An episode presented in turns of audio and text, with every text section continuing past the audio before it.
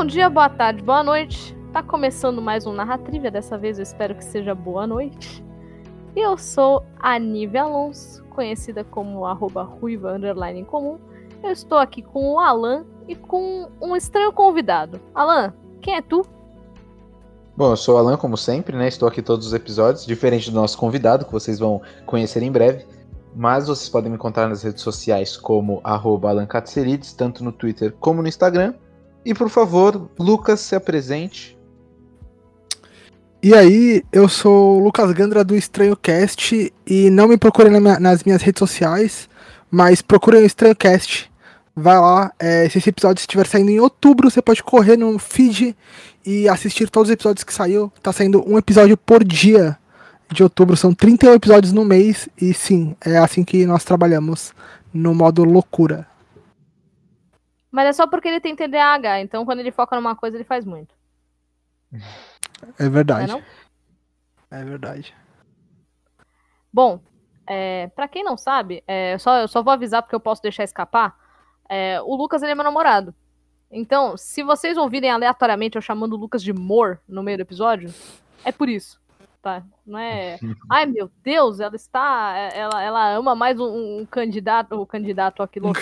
Ela ama mais o convidado do que o colega, do que o, do que o amigo do de que o apresentador recorrente, né? Exatamente, que absurdo. Não, Ô, nível, é, eu só queria te corrigir. Eu só queria te corrigir que eu. Eu não gosto do. Do, do, do termo namorado, eu prefiro conge, tá? Conge, tá conge. bom. Conge. É. Uhum. E, e, é isso. Mas para quem não, para quem não sabe, pra quem não sabe, assim, o conge é gato, sigam ele nas redes sociais sim, apesar dele falar que não, ele é gato. Porque é panelinha. Porque, porque é panelinha, panelinha, porque eu chamei um convidado fácil. O Lucas nem é um menino fácil. Não, mentira, ele é assim. Não, mentira. É, bom, vamos lá. eu chamei o Lucas aqui porque eu queria muito fazer esse episódio. É, eu queria muito ter convidados durante o mês de outubro inteiro. E, é, assim, a gente vai ter mais convidados também. Fique atento às nossas redes sociais para saber quem. Muito mais ilustres do que eu. Porque eu vou fazer um post. Ah. Eu vou fazer um post só com, com os convidados também. Eles vai, ele vai ser publicado antes, tá? Então vocês corram lá nas redes sociais, sigam a, a gente e, a, e acompanhem para ver quando vai sair o episódio dessas pessoas, tá? É, mas eu chamei o Lucas porque eu e ele partilhamos de uma paixão em comum por vampiros. A gente gosta muito de vampiro. E assim, a gente gosta muito de vampiro é, também por causa da RPG, e eu gosto muito de Vampiro à Máscara. O Lucas também gosta muito de Vampiro à Máscara. O uhum. Lucas narra mais tempo de Vampiro à Máscara do que eu tenho de vida. Não, mentira, não tudo isso. Mas quase, Mas, quase. Inclusive, estamos jogando anos. Vampiro à Máscara todas as sextas-feiras. Sim, Sim, Vampiro à Máscara todas as sextas-feiras lá no Mar de Contos. Inclusive, Exato. eu vou narrar Vampiro à Máscara lá no Jacaúna. Quem tá, quem tá acompanhando as redes sociais tá ligado já. Mas acontece que o Lucas narra Vampiro à Máscara há muito tempo. E não só Vampiro à Máscara. A gente não vai falar de Vampiro à Máscara aqui necessariamente, tá? É, talvez a gente, a gente passe por esse tema, mas a gente vai falar aqui sobre a mitologia do vampiro no, no imaginário popular. Tá? Imaginário é uma palavra forte porque tem toda a teoria do imaginário, né? Mas não é nessa parte que a gente vai, vai abordar, talvez passe por isso, mas é sobre meio que a evolução da narrativa do vampiro, né, desde que, desde que se popularizou. E o Lucas também é um fã de vampiro em, em outras mídias que não RPG, que não Vampira Máscara. Inclusive, o Lucas gosta de um trem aí que eu não gosto, mas ele gosta e é, e é isso. ele será mencionado hoje. É. é... Antes de eu falar do trem, porque, antes de eu falar do trem, só porque a gente tá gravando um episódio sobre vampiro, eu queria mandar um, um beijo especial pro André, pro André Bianco. Eu espero que esse cast chegue nele.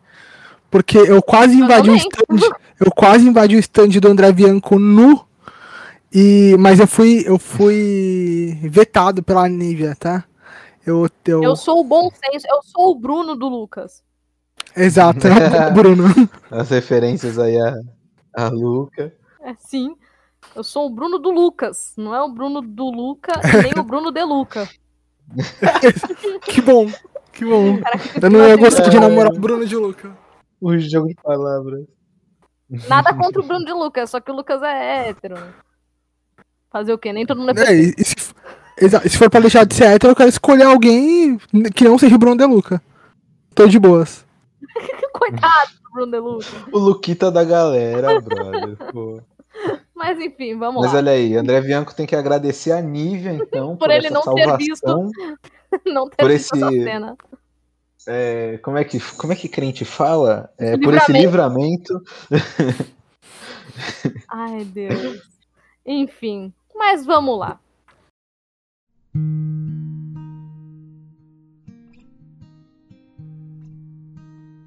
Porque a princípio era uma vez um monstro que achava que era humano, um humano que estava virando monstro.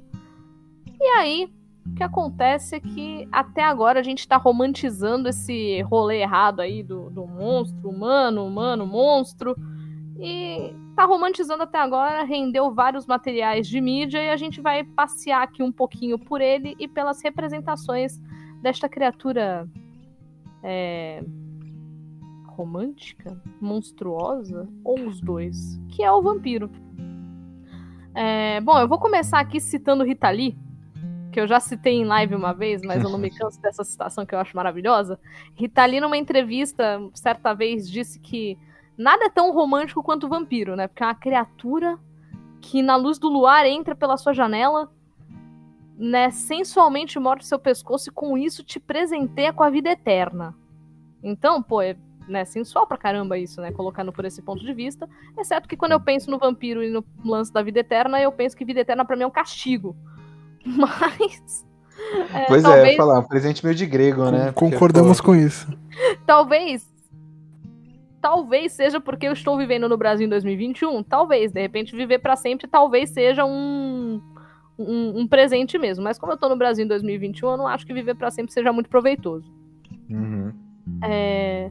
Bom, mas aí eu entro com essa citação da Rita Lee e vou fazer a pergunta capciosa pra vocês dois, porque a gente sempre começa com uma pergunta capciosa, Não, né? é só pro, agora é pro convidado. Alan tá fugindo, Alan tá Vou fugindo. fugir, eu tenho meus direitos. Ô, Lucas. Não, não, eu quero fazer uma pergunta Hum. pra vocês dois, sério. Hum, É, vou começar pelo Alan e deixar o Lucas pra depois, porque o Lucas é mó palestrinha. Nivea, É o tem que deixar o convidado brilhar. Por isso que eu vou deixar ele pra depois.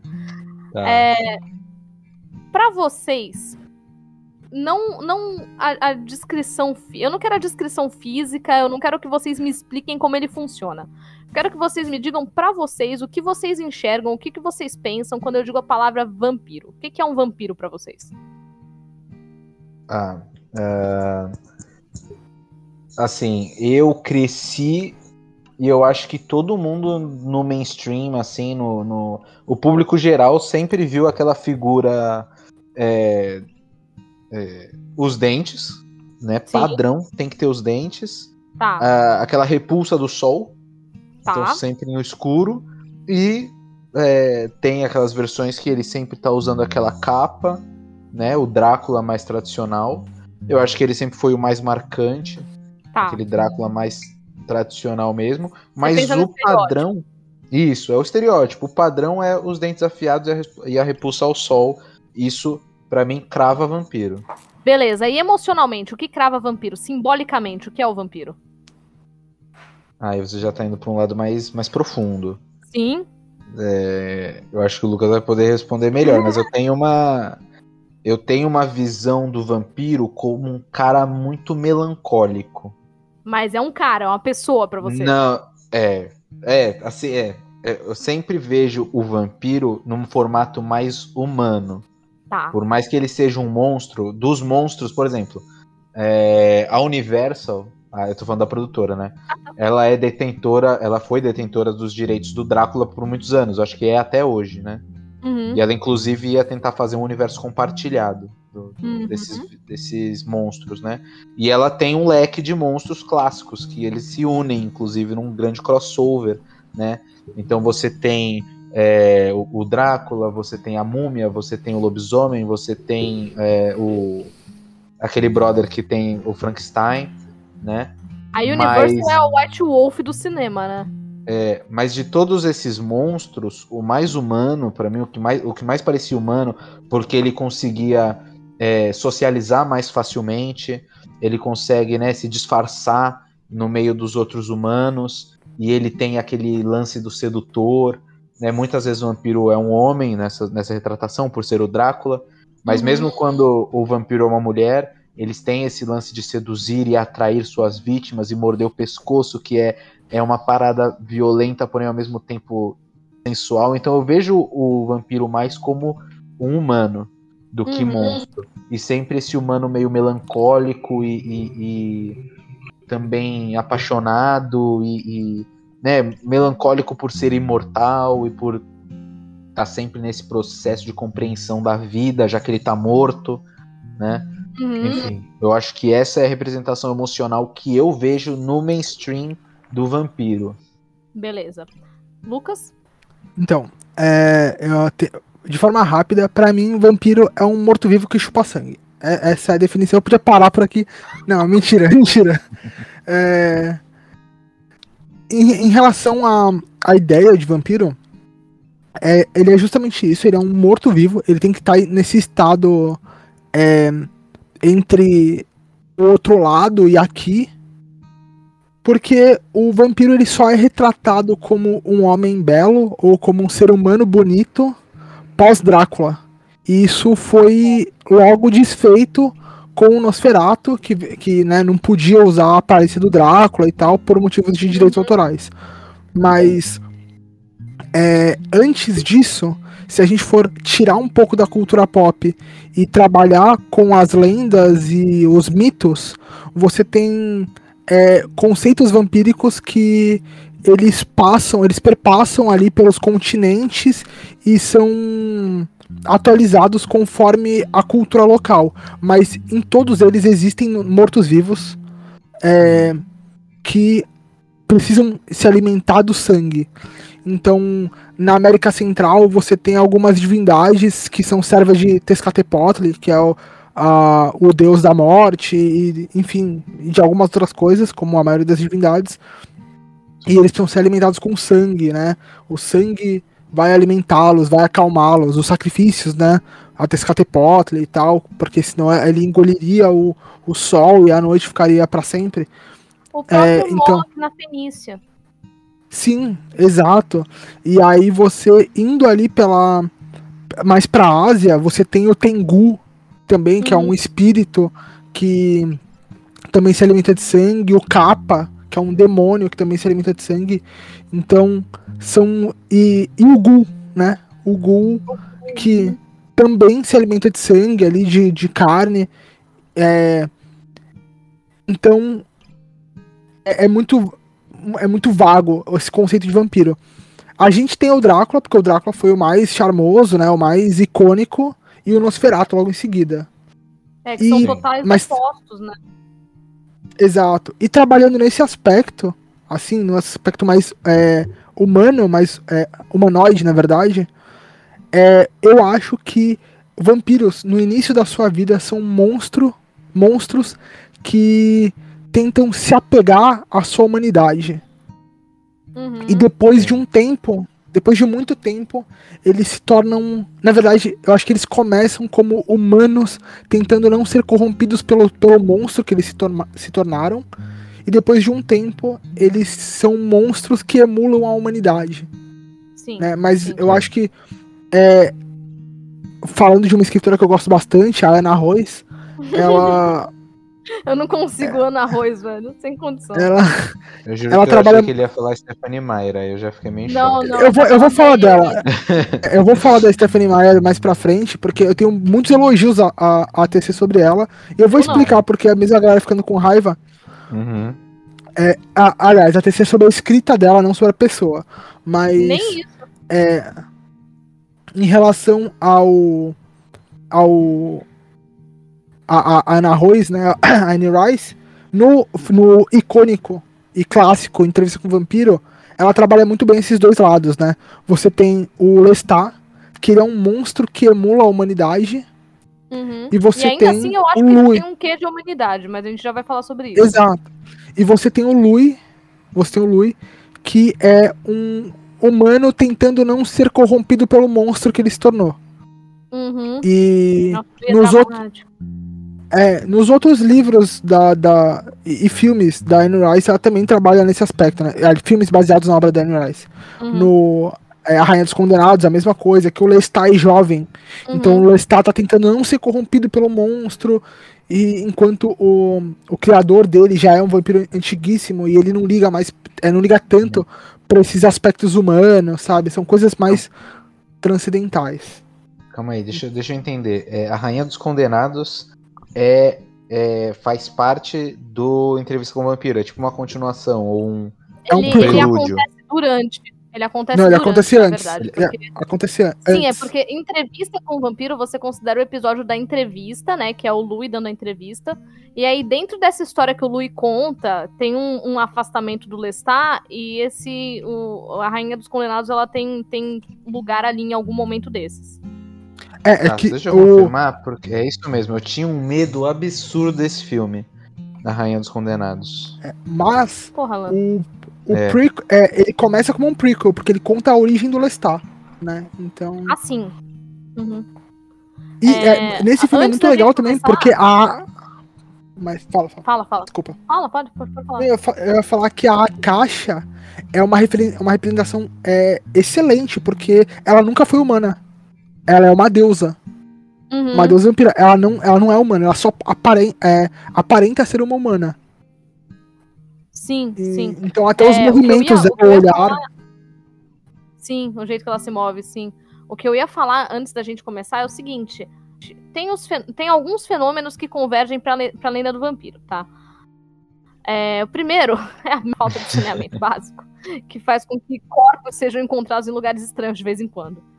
E é, o corpo, quando entra em decomposição, ele apresenta certas características que podem ser, por exemplo, olhos vidrados, às vezes o corpo expele líquidos, então é, isso vai acontecer pelos orifícios do corpo, que é a boca, o ânus, o nariz. Então, aquele escorrer de sangue pela boca, quando encontravam esses corpos em lugares estranhos, ele fazia parecer que esse morto que não estava na cova tinha se alimentado de sangue. Então, começaram as lendas de mortos que saíam de suas covas e iam se alimentar de sangue dos mortais, que ainda estavam vivos. Né? Então, lá durante a Idade Média, até algum período da Era Vitoriana, tinha o fenômeno de enterrar corpos, né, de enterrar os mortos com algumas, algumas proteções em volta. Tem alguns que você encontra com foice em volta do pescoço, né, tem alguns que você encontra com, com proteção no caixão, e isso não tem a ver com aquelas grades de caixão que se colocava na era vitoriana, tá? Essas grades de caixão existem por causa dos ladrões Sim. de túmulo, é diferente. E es- essas proteções que eu tô falando, elas eram colocadas dentro do caixão. É, e aí, é, lá pro lá pro século XVIII, é, século XVIII, o Bram Stoker, 18, 19, alguma coisa assim, 1800 e bolinha. O Bram Stoker, ele escreve Drácula, né? E Drácula é, é a primeira grande obra sobre vampiro. As lendas já existiam, elas já eram disseminadas lá na Europa, e conforme o Lucas disse, a gente já tinha outras lendas de, de mortos-vivos chupadores de sangue ao redor do mundo. Sim. É, mas o, o vampiro per se, ele toma forma no Drácula do Bram Stoker, que é um, um vampiro que ele é baseado, assim, ele tem é, o seu background, a sua história de, de origem enevoada ali nesse momento, mas ela- ele- como ele tem inspiração no personagem histórico Vlad o Empalador, Sim. que era um cara lá da, Da Transilvânia? Transilvânia. lá da Turquia, É, Transilvânia, não É, tô aqui. tipo, Turquia, Império Otomano, Transilvânia, exatamente. É, esse cara dessa região, ele cria é, o Drácula em cima disso, cria-se um folclore em cima disso, e a figura do Drácula, ela se torna popular, porque no final do século, é, do século XVIII, você tem uma venda em massa de Penny Dreadfuls, né, que são aquelas revistinhas de, de terror que tinha nas bancas, você tem uma, um, algo do, do terror gótico, né? Começando ali naquele momento, e o pessoal gosta de tomar susto, eu não sei exatamente por quê, mas gosta de ficar com medo.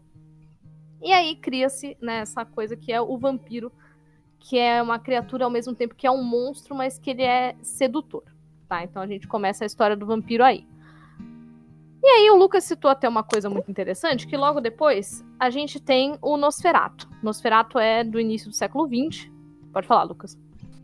Não, eu ia falar que o, Não? o Drácula. Não, eu ia falar que o Drácula tem uma característica que é o seguinte: ele não foi transformado, né? É, Foi através de um pacto.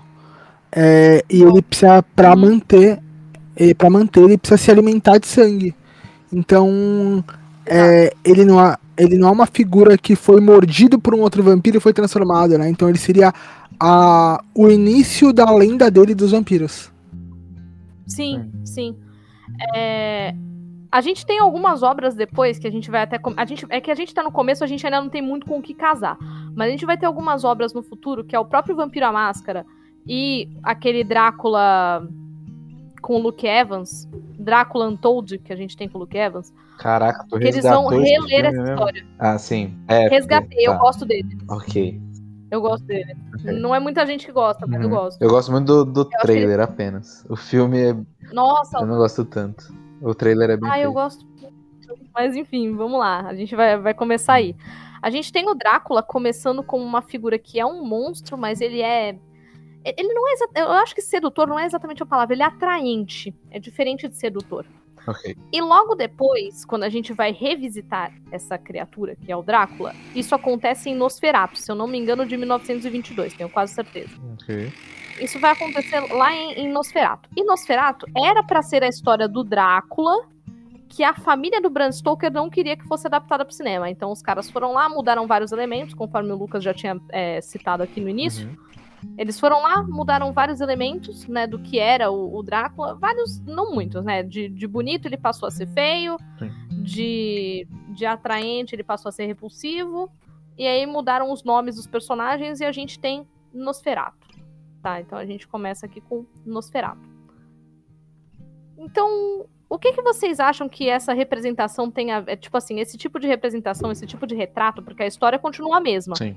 Mas esse tipo de retrato, ele alimenta na imaginação das pessoas. O que, que vocês acham que, que tá essa colaboração? Onde vocês acham que ela tá? Eu acho que coloca mais o vampiro como um personagem de horror. Por mais que ele sempre tivesse ligado a, essa, a esse universo, como você falou, do terror gótico, é, né, da representação nos Penny Dreadfuls e tudo mais. É, como no cinema a gente teve primeiro um, um Drácula mais, mais bonito, mais humanizado, quando o. Alan, literatura. Oi? Ah, na literatura. Isso. Literatura. Quando na literatura você tem um, um, um Drácula mais humanizado, é, você ter uma representação mais monstruosa dele traz mais essa sensação de, de repulsa, de medo, de horror, né? E o- eu- pelo que eu sei, eu acredito que o Nosferatu tenha sido a primeira representação dessa forma para o grande público, né? Uhum.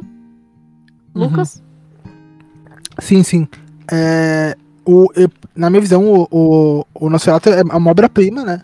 Ele trabalha muito com esse jogo e eu acho que o, quando o pessoal escolheu, na minha visão, assertivamente é, descaracterizar o Drácula e transformar ele no Nosferatu, é, ele escolheu trabalhar com um aspecto muito bom, é, na verdade, com, com trabalhar o arquétipo do do sedutor místico, sabe? E colocando pra todo mundo, para pro grande público ver que na verdade era um monstro por trás daquela, daquela mística toda.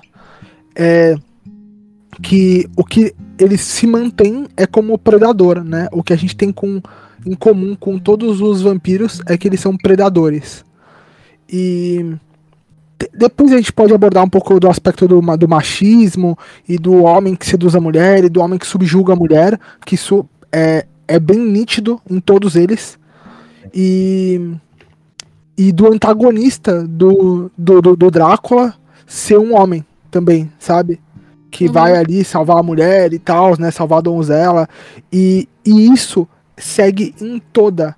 As pessoas podem tentar criar obras é, que vão des- descaracterizar isso e, e as pessoas não conseguem.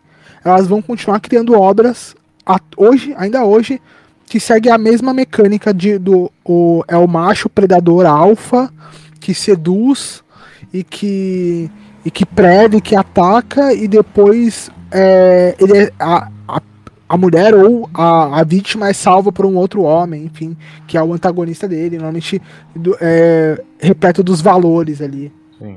Mas na- o- fa- falando sobre o Nosferatu, eu acho que o, o que eles tentaram passar ali é vamos trabalhar as claras o que é um monstro. No, no, no próprio filme, eles trabalham muito com uma questão de jogo de sombras, né? Muito inspirado no cinema alemão. É, e, e isso é lindo, é lindo porque poucas vezes mostra o, o, o Nosferatu de frente, né? Ele trabalha muito com as sombras do Nosferatu, então ele vai trabalhando com o que você, o que você vai ver, o que, que vai vir, né? Essa questão do monstro oculto, apesar da gente ver ele relativamente rápido ali em tela e tal, mas é, é, para os personagens eles vão trabalhar com a questão do monstro oculto que continua seduzindo, que é um predador e que para você grande público tá vendo que é um monstro ali. Sim. E ficou muito marcante, né? O, o Nosferatu nos aí vocês podem é, confirmar para mim, né? É, que você tem várias várias castas de vampiros, né? Várias é, várias.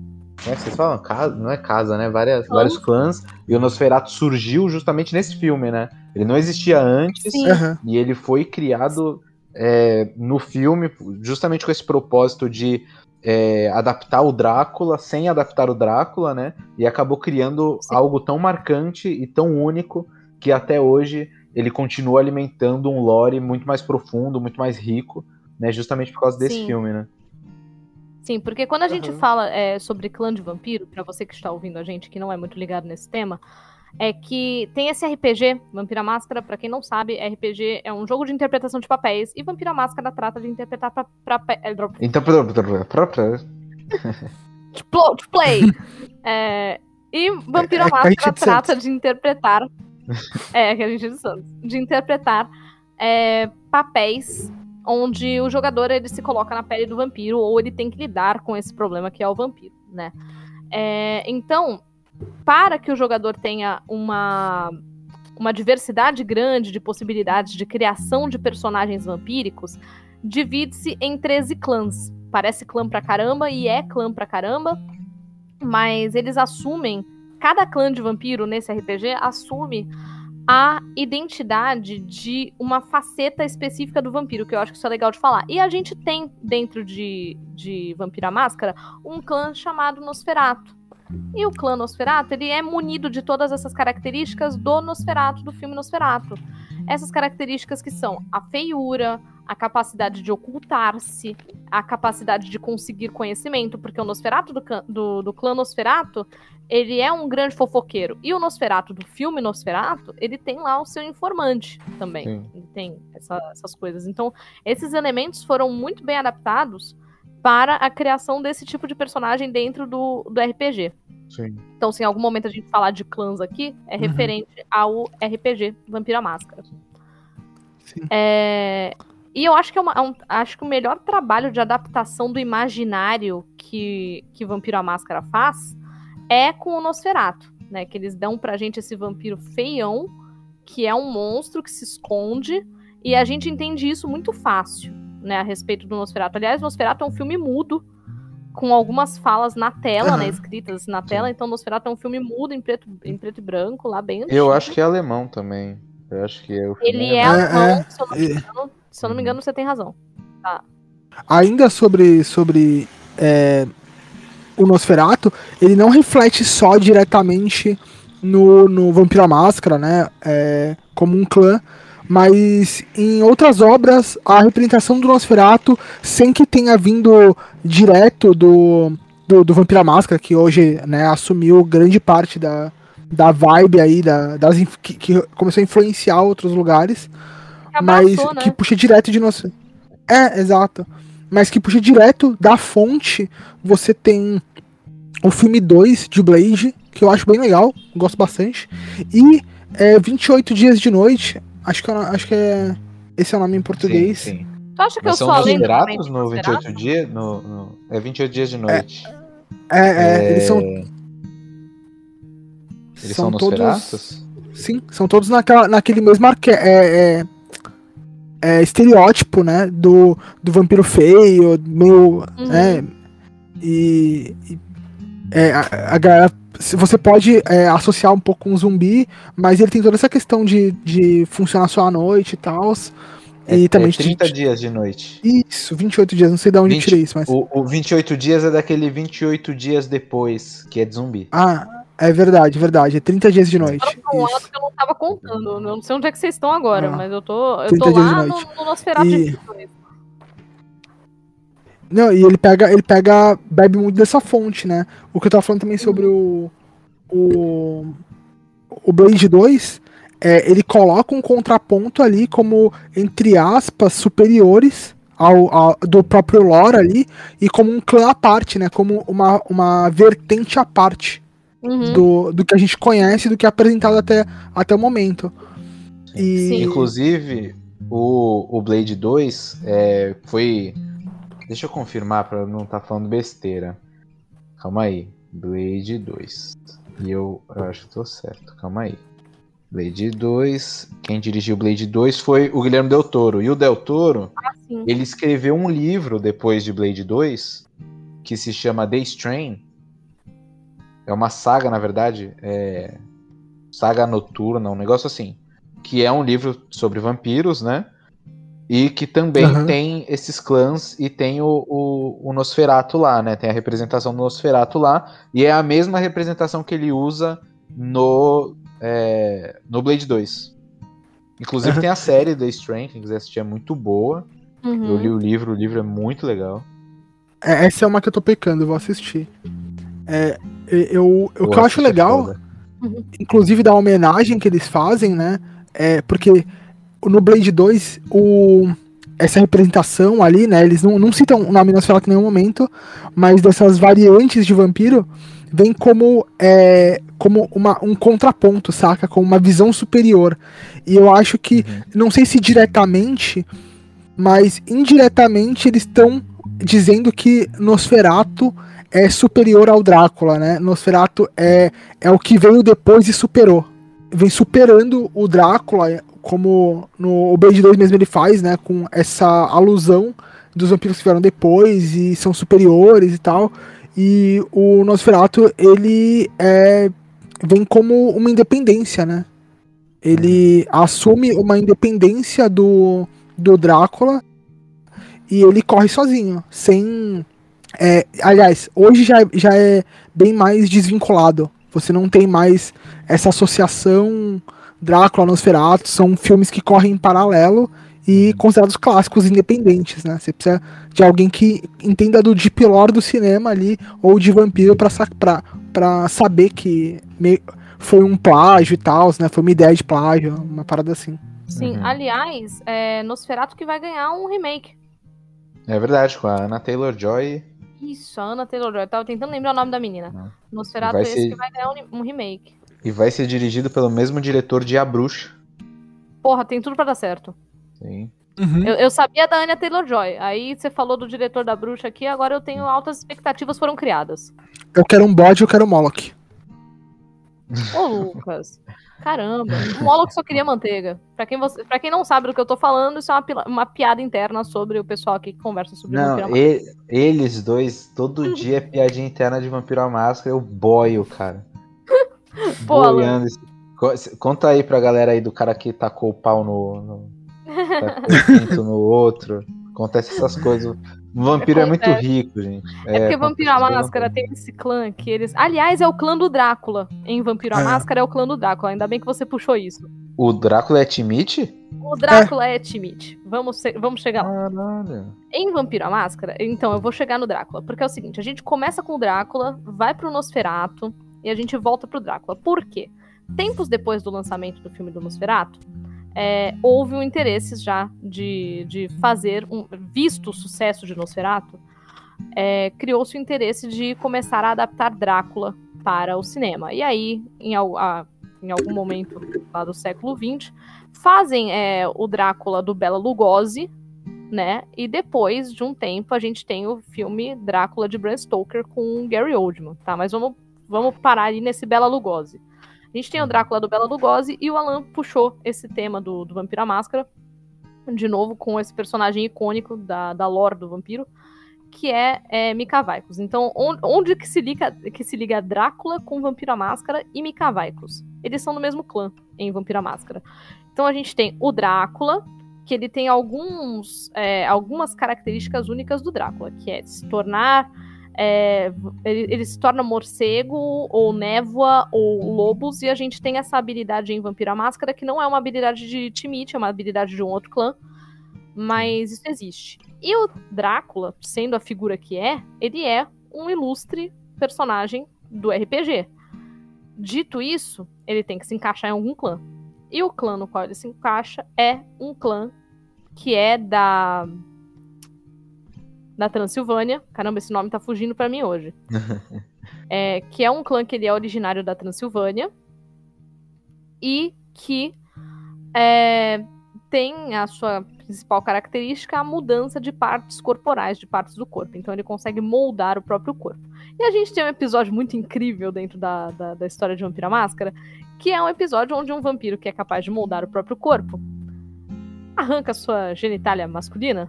Não, isso, isso é, esse termo é meio transfóbico. Arranca sua genitália externa. Sua genitália e fálica. joga em outro vampiro de um clã muito prepotente, né? Um clã altamente prepotente. Sua Pode ser genitália- também. Seu ser pênis, né? Dá, dá pra chamar de pênis, gente. Ah, é que eu queria falar bonito, poxa. Pênis é lindo. Alan que tá dizendo. Piroca seria feio, aí eu. Entendeu? Ok. Eu Tu sabe de onde pênis. vem essa palavra, Alan? O que? Piroca? É. Não faço ideia. A palavra piroga de- denota uma canoa indígena muito comprida. E daí tem. Mentira. É verdade. Tem uma outra, é, tem, é, tem uma outra ligação entre, entre o Drácula e os Timite, que é Hum. eles têm um vínculo muito forte com, com um demônio. Que também tem, Ah, o sim. Drácula também tem, né? Essa questão do pacto pra ter virado, ganhado poder. E os Timite Sim. também fizeram um pacto pra ganhar poder. Sim. Aliás, tem uma coisa interessante entre o Drácula e o Nosferato, que é o seguinte: em Vampiro à Máscara, esse clã de vampiros, os Timite, eles têm. é, eles têm sempre que ter um pouco de terra do lugar que eles vêm, que no caso é a Transilvânia, com eles. E no filme Nosferato, o Nosferato só viaja dentro do, do caixão onde ele dorme com terra da Transilvânia. Então é uma coisa do, do é, vampiro também faz parte do imaginário, esse bairrismo que ele tem, esse, esse apego, é, esse apego Uhum. à terra. É, tipo o Caissara quando sai A, de a Santos, série né? do Del Tipo Toro, né? O. The Strain. É o Caissara quando sai de levar, Santos. Eu só saio de Santos se eu tiver conchinha. Tem que levar areia. Pô, Tem que levar areia da praia. É, levar um potinho de areia. Eu tenho um jarro de Mas. terra, eu tenho um jarro de terra. Pior que eu pensei nisso, Nível. É, no The Strain, eu acho que The Strain é a série, assim, é, é o, o- o- a mídia é, popular, assim, de vampiro que eu acho que mais, que eu assisti pelo menos, que mais me mostrou um pouco desse lore mais aprofundado. Por exemplo, esse lance da Terra tá presente, Uhum. tá bem presente. É, no caso, eles mesclam com alguns outros conceitos mais do mainstream, tem um lance mais. tem um lance meio viral, rola meio que uma epidemia de, de, de vampiro, né?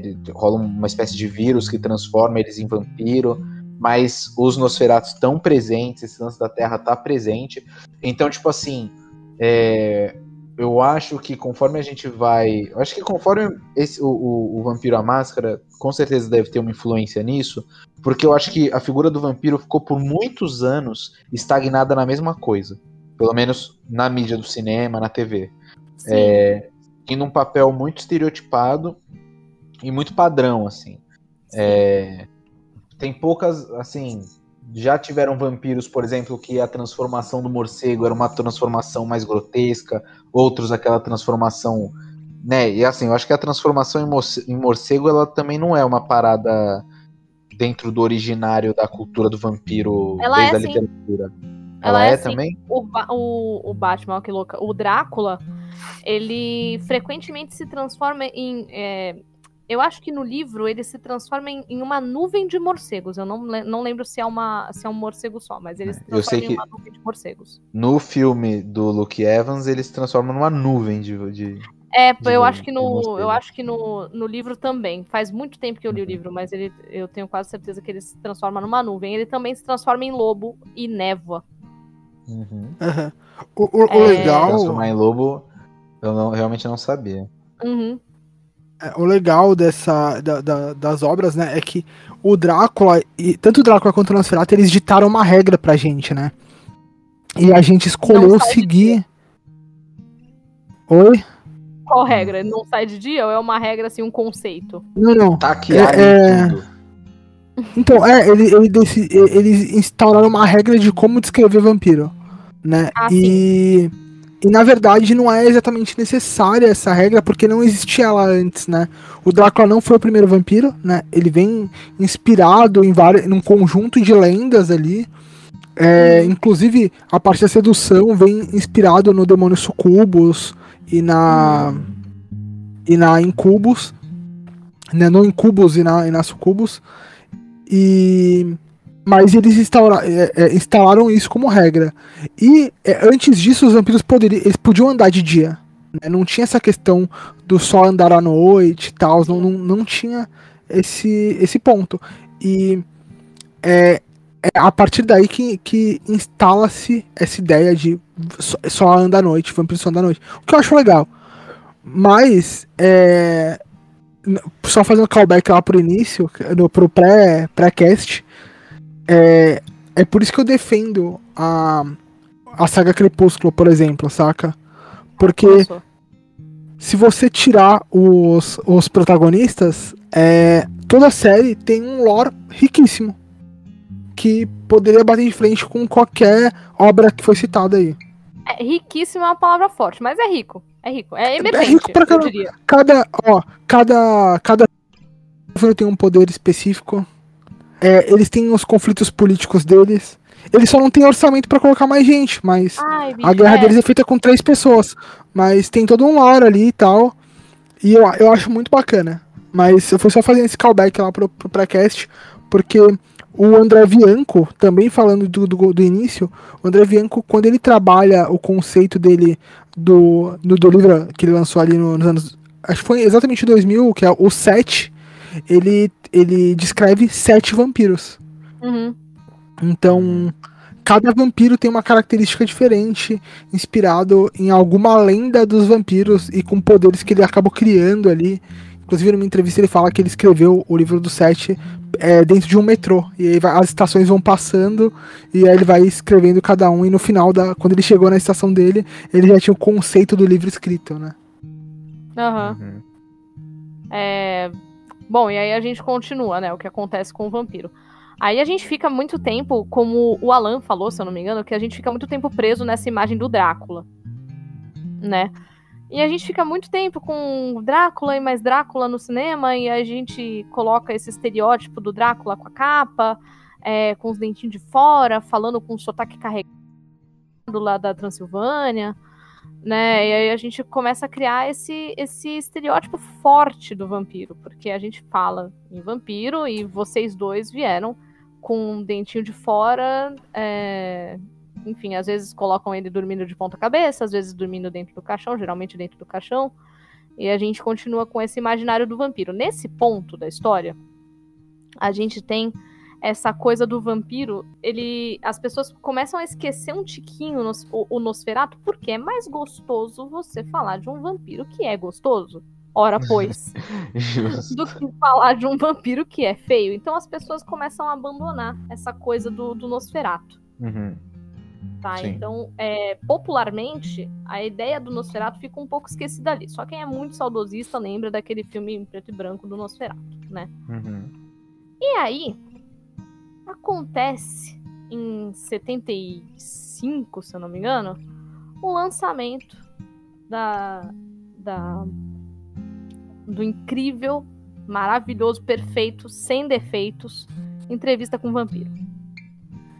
E ali a gente tem uma grande mudança, porque ali o vampiro ele assume uma representação de, de caráter cultural e popular. É, Entrevista com o Vampiro Livre, você diz, ou o o filme? livro, o livro. O filme é de 80 tá. e bolinha. O filme é, É. 94. O filme é 94? É. Nossa, que doido. É, o Brad Pitt novinho, pô. Nossa, Uhum. verdade. E aí a gente tem essa mudança porque o vampiro ele passa a, a- a ter uma representação carregada de vários símbolos é, de coisas que estão acontecendo em volta, tá? Vamos pular aqui do, do lançamento do livro para o filme e falar de tudo como uma coisa só. Os vampiros de entrevista com o vampiro, eles. é, vamos começar com Lestat, Louis, é, Cláudia, que entra, né, como, como criança depois, a vampiro criança. Isso é um drama muito grande que ninguém tinha abordado até então. É vampiro criança, né? É. A gente tem é, Armand como né, mais outro vampiro importante. E a gente vai começar a falar de entrevista com vampiro. Entrevista com vampiro, nossa, a gente podia fazer um cast inteiro sobre entrevista com vampiro, porque tem muita coisa lá. É, a primeira coisa que eu digo sobre impacto simbólico e cultural é que a gente. Vocês repararam a quantidade de nome de homem que eu falei? Sim. Uhum. E a gente tem romance nesse filme? Então, Vários, a gente tem romances. uma representação ainda que. Sim, a gente tem representações ainda que discretas é, falando som- sobre homossexualidade. Uhum. E algumas pessoas hão de dizer que é, que entrevista com vampiro ele fala muito, ele, ele dialoga muito com a posição que o homossexual enfrentava na sociedade daquela época, porque a gente tá falando de rejeitados, Uhum. É, cujo comportamento atiça né, e tenta as pessoas que são boas e direitas e, e de família e etc, né? Porque o vampiro faz isso, ele Sim. se alimenta de outras pessoas. Então a Aham. gente tem rejeitados, marginalizados, que corrompem as pessoas boas e que ainda por cima meio que transmitem uma espécie de doença sanguínea. Então isso casa muito, muito com o que a sociedade da época tá, tá vivendo. E entrevista com o vampiro faz isso de uma maneira assim, é, que muita gente ficou um tempão sem nem se dar conta de que o Lestat e o Louis eram um casal, Uhum. sabe? Eu não sei como que isso passou despercebido por algumas pessoas. Uhum. É, tanto que tem gente brigando por causa disso até hoje. Ah, vocês enxergam onde não tem. Cara, tá lá. É nítido. Eles são Não, um casal. e que o Armand e que o Armand é um ex-affair do, do Lestat e agora Sim, tem uma, tem uma parada com o Louis. Então tem muita parada do, então, do ex, tá ligado? Quando, quando o Louis vira pro, pro, pro Armand e fala assim, ah, porque o Lestat, o Armand fala, ah, o Lestat, sabe? Tipo, ah, caraca. tipo, tá tudo bem, cara, vem com isso. Agora está com companhia melhor, sabe? Sim, Uhum. sim. E a gente tem em entrevista com o vampiro muitas problemáticas emocionais e essa questão do monstro. é, é, o monstro refletindo sobre a própria natureza começa aqui, porque antes a gente tinha o Drácula e o Nosferatu vivendo a própria natureza, eles só viviam a própria natureza. E aqui Sim. em entrevista com o vampiro, a gente tem o monstro refletindo acerca da própria natureza, porque assim, Sim. Vamos lá. A gente tem o Louis falando é, com o repórter, né, sobre o que é ser um vampiro e tal. Então ele começa contando uma história que, pô, é uma história trágica, né, onde perde a esposa e acho que o filho também. E aí ele se torna o vampiro, né, porque o Lestat oferece pra ele essa coisa da, do poder e da vida eterna. É, E ele aceita, Pra logo depois já se arrepender de ter aceitado, porque como dissemos antes, A vida eterna. é, não um é, exatamente um presente. É, é um presente grego. um presente de Transilvano, sei lá. Presente Transilvano. É. E aqui a gente entra né, nessa problemática de que o Louis ele não gosta muito de ser, de ser um monstro. Ele se alimenta de ratinhos e tal, essas criaturas, né, que ninguém se importa, Sim. é, para não ter que beber sangue de humanos. Lucas, discorra um pouquinho sobre, sobre entrevista com vampiro, que eu sei que você gosta de entrevista com vampiro. Aham, E, aham. e é isso. Começa falando sobre qual o seu maior É. crush em entrevista com vampiro. Não, mentira. Com certeza o Santiago, mas. Eu sabia. Não, mentira, mentira. Mentira. É, eu queria citar também o Santiago, que é um- eu acho um personagem incrível, né? Que ele tem todos aqueles poderes e tal, e ainda assim. é, e é ele que puxa a, a meio que a Bíblia dos vampiros, sabe? Pra Uhum. puxar as regras e tal, mostrando que existe uma lore ali por trás, né? Mostrando que existe uma organização. Então, enquanto estão todo, tipo, as pessoas estão passando um pano ali e tal, né, pro pro Louis, porque o Louis não entende de regras, né? Ele foi criado achando que era o único vampiro do mundo. O Santi puxa criminoso, herege e tal, e dá umas, né, uns rage nessa parada, né? Meio que Sim. mostrando o livro de regras. Então, Uhum. é, e o que eu acho legal do Interesse com o Vampiro é que tem todo esse lore de fundo e o filme não te trata que nem um imbecil e não fica te explicando, sabe? É verdade. É, ele, é, ele não. Ele simplesmente fala isso e é isso. É proibido criar, é, transformar criança e ela vai morrer e não tem papo. É sem tempo pra isso. O, Uhum. e, e- e também tem a ver com o Lestat, né? Com o, quando a gente vai ver o A Rainha dos Condenados, que mostra o pré e o durante ali, né? A, a- você entende o porquê que o Lestat ele é tão é, é tão contra as regras, porque ele ignora tanto as regras, né? Dessa é, da comunidade, porque ele vive solo, porque o Lestat passa séculos sem, sem interagir com outro vampiro, falando que é o vampiro mais forte do mundo. De fato, ele é. Tem um motivo ali no lore, pelo qual é. Por que ele é o, o- o vampiro mais forte vivo. E. E ele anda, tipo, tranquilo como o maioral. E ele faz do, Lui. é, o Lui ter essa sensação. Até o Lui encontrar os outros e, e aí vir toda a reflexão e a esperança de não tô sozinho, existe uma comunidade, a gente vai. Eu vou voltar a ser um ser humano, sabe? É, acho que essa é a questão. Eu vou voltar a, a fazer parte de uma comunidade. Que esse era o, o grande medo que o Louis tinha, que era de nunca mais se encaixar em lugar nenhum. Por isso que o Lestat dá a Cláudia de presente pra ele. A Cláudia nunca foi uma vontade do Lestat. A Cláudia é um presente pra ele parar de encher o saco. Porque ele ficava naqueles dramas, sabe? Tipo, ah, agora eu sou um monstro. E o Lestat, é, ele, ele tinha discursos extremamente eloquentes, mas resumindo é, cara, que cara chato, eu tô com preguiça de você. Toma essa criança e não enche meu saco. Então, é, Caralho. O Lestat, E depois ele- literalmente é a pessoa que arrumou um filho pra prender o marido, né? é- não, na verdade, porque o, o Lui não ia embora. O Lui não ia embora. A questão é que É. o Lui tava só em depressão. E o, o Lestat tava com preguiça da depressão do Lui. Que era uma depressão idiota, na verdade, sabe? É, é, é o cara, ele reclama.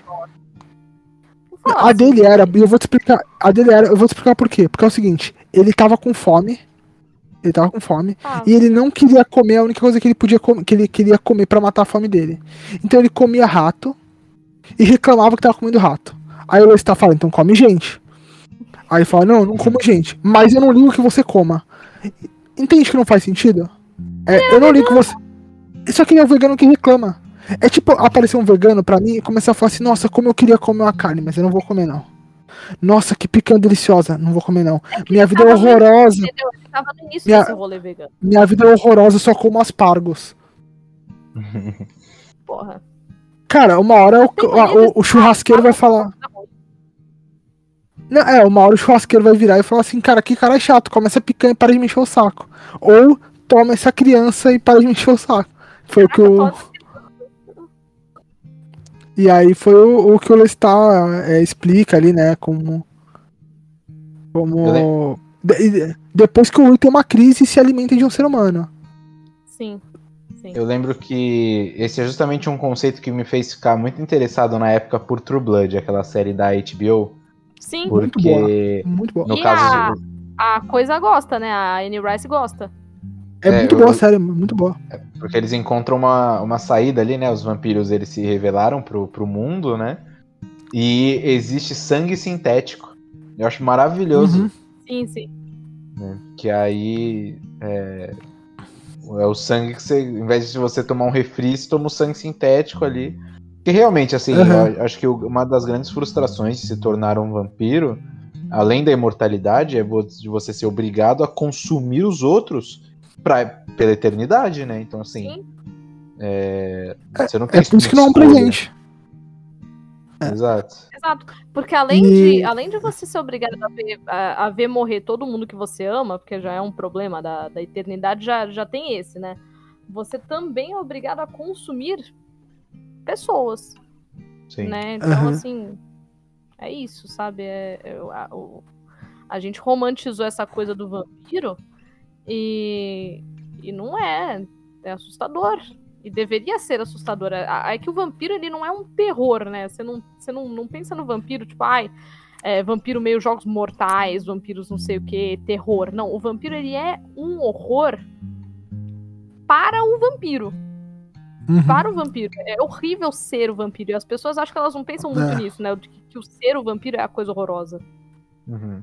Inclusive, inclusive, que bom que você puxou, é, você falou sobre o True Blood, porque tem um conceito ali que não é novo para quem joga RPG, né, de vampiro, mas que é novo na grande mídia, que eu acho maravilhoso, que é um personagem, um dos meus personagens preferidos, que é o Godric, que é um vampiro milenar, e acho que ele tem 4 ou 5 mil anos, uma coisa assim, e ele reaparece ali durante a série e tal, ele é extremamente poderoso, e ele não se alimenta mais, né? Então ele tem uma aparência pálida, anêmica, e ele, ele deu a volta, né? Ele transcendeu. Ele, ele, ele era um humano, virou um vampiro, virou um monstro, virou o ápice do monstro, deu a volta e voltou a ser um humano.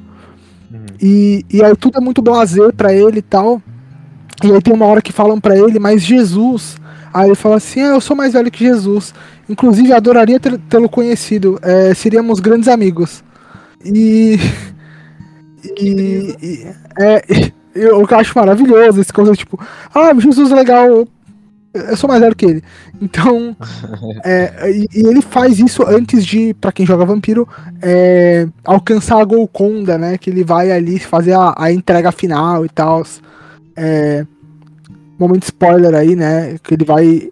Ele já cansou da vida e vai pra, uma, pra última aventura que falta, né? Lucas, pra quem e... não é RPGista, o que é Golconda? Golconda é, é, voltar a ser um ser humano. É voltar então, a ser um ser humano. ele tem essa possibilidade dentro do RPG, tá? Porque eu jogo, então ele tem essa possibilidade é. dentro do RPG, apesar de ser tratado como lenda por alguns vampiros, mas em True Blood uhum. existe essa, essa coisa, ele consegue. É, então, não. É, não exatamente. É. Não, não, não exatamente. Ele, ele, tá, então ele vai encontrar. É, ele vai encontrar a morte final. Mas é, eu já falei que era muito spoiler aí. E, mas falando sobre a eternidade, só puxando um ganchozinho, que eu queria é, fazer uma, uma, um contraponto, a gente tá falando de vampiro, da maldição de ser eterno e tal, sobre as crianças lá do Peter Pan, e sabe, toda a ideia do Peter Pan. Porque o Peter Pan, Peter Pan, ele pega crianças e deixa. E, e, e elas são crianças para sempre. Sabe? E elas ganham poderes ali, elas, sabe, tem todo esse. esse e as pessoas veem Peter Pan como algo bom, né? Como, Sim. ah, é uma, uma aventura e tal, uma questão legal, são crianças para sempre, eles se divertem para sempre. E. Então. E a Cláudia tá aí pra provar que ser criança para sempre não é uma boa ideia. Sim, exato. Então aí a questão é: o Peter Pan, ele é o herói ou o vilão, o vilão da, da história, saca? Existe esse debate. Uhum. Sim. Mas é. É, eu vou além, porque eu vou puxar esse gancho aí porque é um filme que eu adoro, eu esqueci de falar, que é Garotos Perdidos, Os Garotos Perdidos. É ah, de, de 80. Uhum. Isso, The Lost Boys. De 87. É, o, o nome The Lost Boys vem por causa da, da, dos garotos, que, né, os garotos perdidos do Peter Pan. E o filme é de uma gangue de motoqueiros, de vampiros e tal. Inclusive o filme é muito maravilhoso. E tem toda aquela estética anos 80 e tal. E originalmente o filme era para ser uma releitura de Peter Pan. Só que o diretor, o, o é, Shoemaker, é, o, o Joel Schumacher. É, o Schumacher. É, Joel Schumacher. Ele que fez o Batman ele... Robin, viu? Ele fez o, o é... Bate-Peitinho, o Batman. Ah, tá. Isso. E ele, ele dá uma adaptada ali, né? Ele deixa todo mundo meio mais velho, transforma a galera em motoqueiros e tal. Então, toda essa estética que a gente tem de vampiro hoje ah, os vampiros bad boy e tal, vem dessa época, porque antes disso os vampiros eram eram gentlemen, né? Eram vampiros de terno e gravata e ou capas com grandes é, golas. E aí, ali na década de 80, eu, eu acho que tem alguns. Deve ter algum filme antes que retrata melhor, mas na década de 80, é, The Lost Boys vem com o estereótipo do vampiro punk, do vampiro motoqueiro. E a cena deles voando é maravilhosa. Tipo, que também tem essa parada do vampiro poder voar e tal. Acho que é, é interessante, bem... é, um, é, um, é um lance que acontece bastante atualmente, que é simplesmente você pegar o, o esse lance mais contemporâneo, né? Que na época, anos 80, era o ano que é, principalmente nos Estados Unidos tinham muitas gangues de motoqueiros, muitas gangues de rua, né? Principalmente em Nova York, essas grandes cidades do, dos Estados Unidos. E você colocar, incluir nesse cenário é, essa, esse lore dos vampiros, assim. Então, é um lance que acontece meio que até hoje, porque. Vai, deixa eu pegar um filme de vampiro assim que, que é um pouquinho mais contemporâneo, deve ser lá para 2007, mas não tanto, é, que pegou muito a vibe do que tava popular pra caralho, que eram os filmes de ação, né? E aí surgiu Anjos da Noite. Eu queria muito falar de Anjos da Noite, porque uhum. é uma representação heróica dos vampiros. E aí eu não sei quando isso começou. Mas aí você deixa de ter o vampiro como antagonista, né? E passa a colocar o vampiro como um herói salvador da pátria, salvador dos inocentes. Eu né? sei dizer quando isso começou. Hum. E eu acho Blade. que tem um outro ponto também ali. É, é em Blade, de fato, mas também tem um outro ponto, que é em Anjos da Noite, que é colocar os lobisomens como inferiores a vampiros. Coisa que nunca aconteceu antes. É, então, é, Aliás, é bem inovador esse aspecto. Blade, antes de chegar no Blade, a gente tem uma linha se formando aí, porque a gente passa a ter em, em, entrevista com o vampiro, o vampiro que não gosta da própria monstruosidade, né? O vampiro refletindo acerca disso, é, o vampiro ficando melancólico por causa disso e, e, e falando sobre isso, né? E aí, se a gente tem um vampiro que não gosta da própria monstruosidade, o vampiro que, que fica ressentido com a própria monstruosidade, em algum momento a gente ia ter vampiro que mata vampiros. Então a gente caminha pro Blade. Né? Desse ponto, o vampiro é. O vampiro da Anne Rice, a, as representações de vampiros da Anne Rice, a gente ainda tem é, algo romântico, né? Algo é, belo, poético, né, nos vampiros da Anne Rice e a gente caminha para o, o, popular. Então, desses vampiros ressentidos, a gente tem o vampiro que sabe que ele entra numa espécie distorcida de jornada do herói, que provavelmente é a jornada do anti-herói. Eu não. Eu vou ficar devendo Blade também.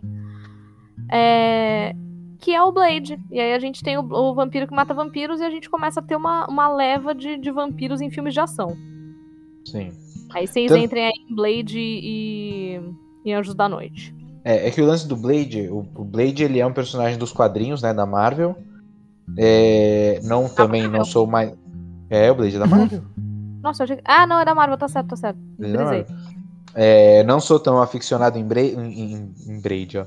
Não sou tão aficionado em Blade, mas eu tenho assim muito filme na minha cabeça que o Blade rola até um plot twist no filme, que é quando você descobre que ele é um vampiro, né?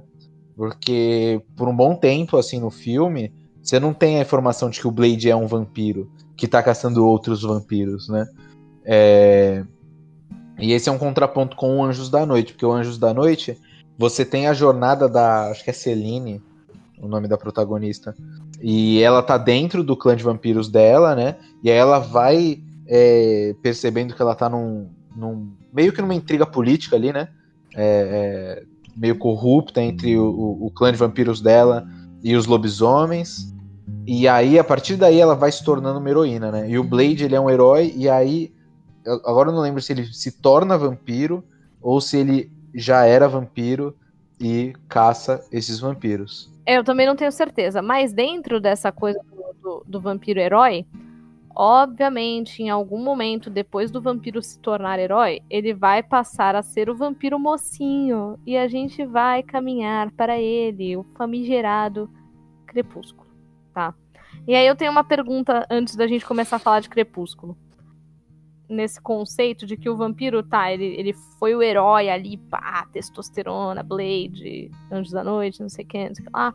Uhum. E a gente coloca o vampiro nessa posição. Aliás, é quando a gente começa a ter a grande representação do vampiro hétero, né? Em... O vampiro hétero. É, o vampiro hétero. É, porque... quando o vampiro tem que entrar num nicho mais popular, ele, ele tem que estar tá ali ser atrativo pro, pra massa, né? É. Se a gente tem uma massa homofóbica Sim. Ah, mas o Drácula já não era um vampiro hétero?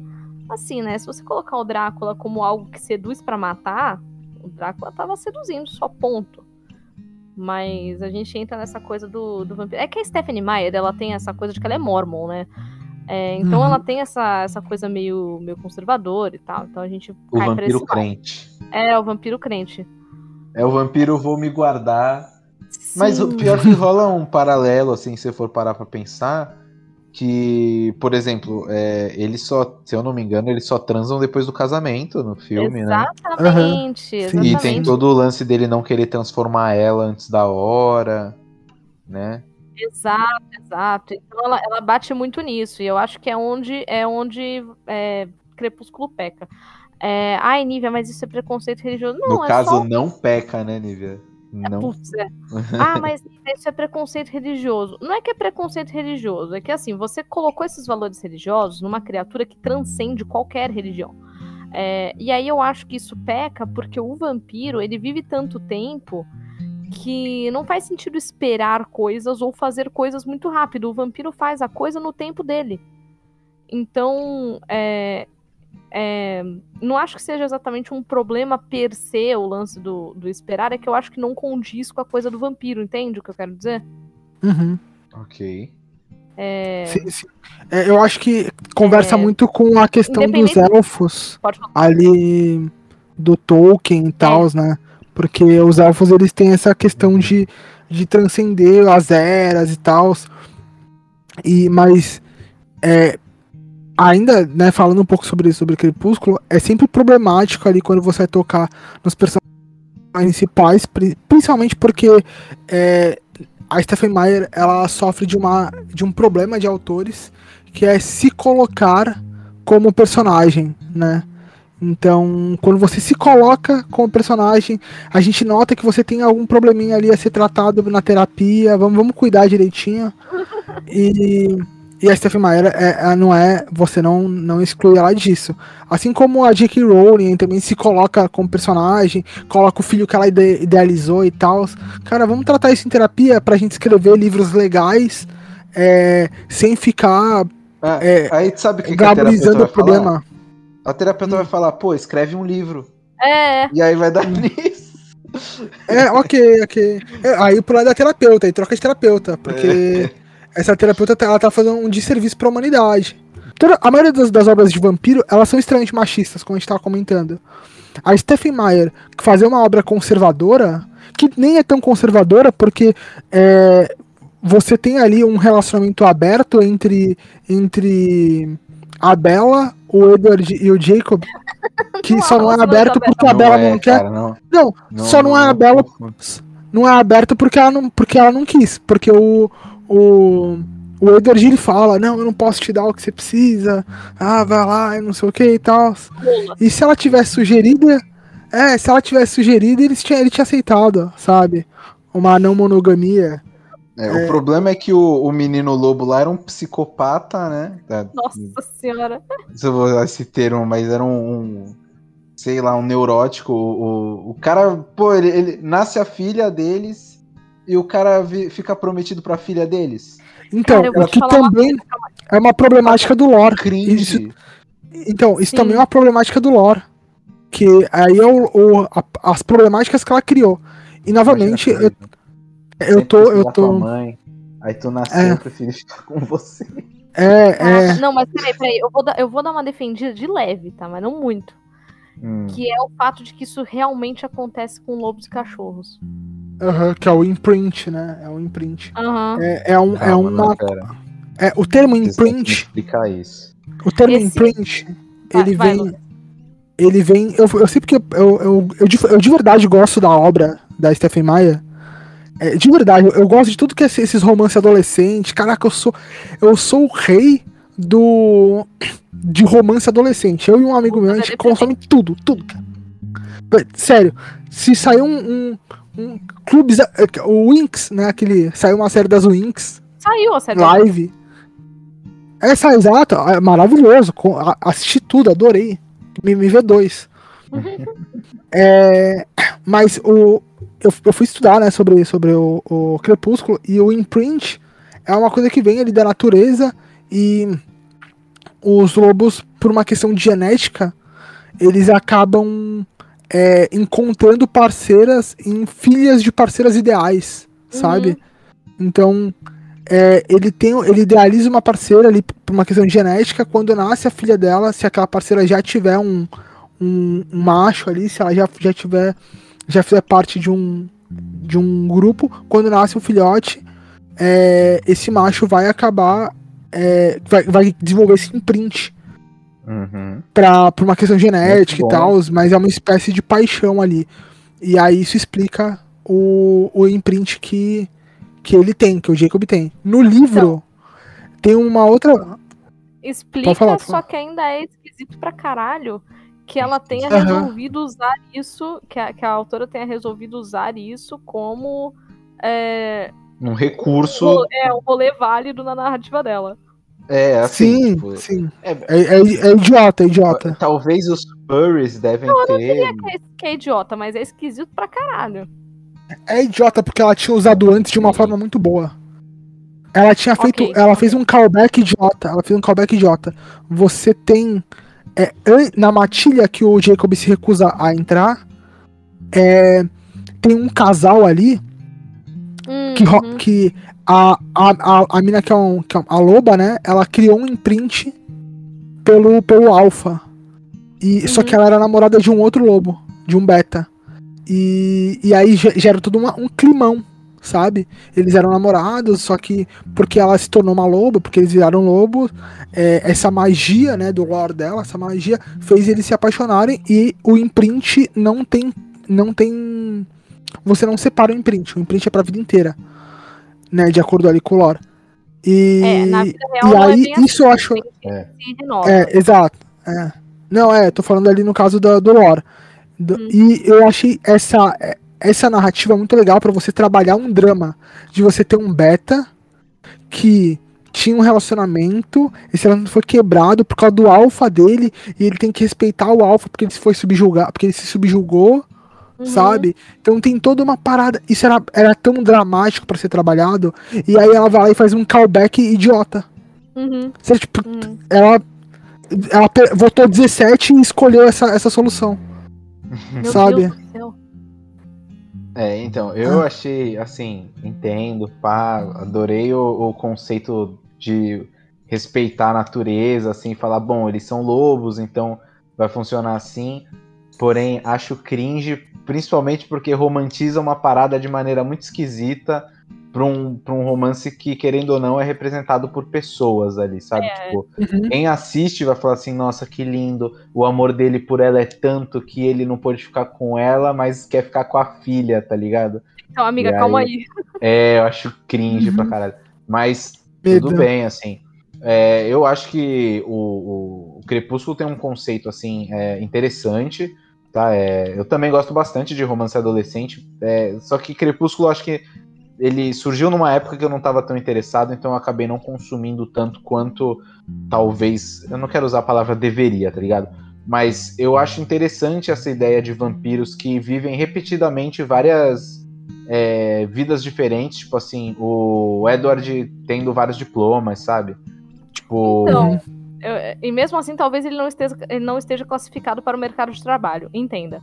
É, mas a questão é que assim, vai, eu vou concordar com a com a Anne Rice, porque, mano, imagina que tu é imortal, tu vai ficar fazendo ensino médio, ou tu vai pra Veneza, sabe? Tu vai pro Uhum. Taj Mahal. Porra, eu sou imortal, caralho. Me respeita. Então, eu, eu vou. Então, eu, eu vou. Vou discorrer rapidinho, né? É, por vai ser rápido, mas é só pra mostrar o quanto, se você tirar a Stephen Meyer da equação e tirar os protagonistas, vira uma obra boa. É que tem um drama que se encaixaria em qualquer é, grande livro, qualquer grande obra, ou em qualquer RPG. Eu consumo é, romance adolescente pra caralho, porque eu gosto dessas coisinhas de magia e de plot e tal, porque eu narro muito RPG. E eu pego referência em tudo quanto é lugar. Ah, então Mas- Barraca do Beijo 3 você não assistiu. Ainda não, ainda não vi, mas talvez eu assista.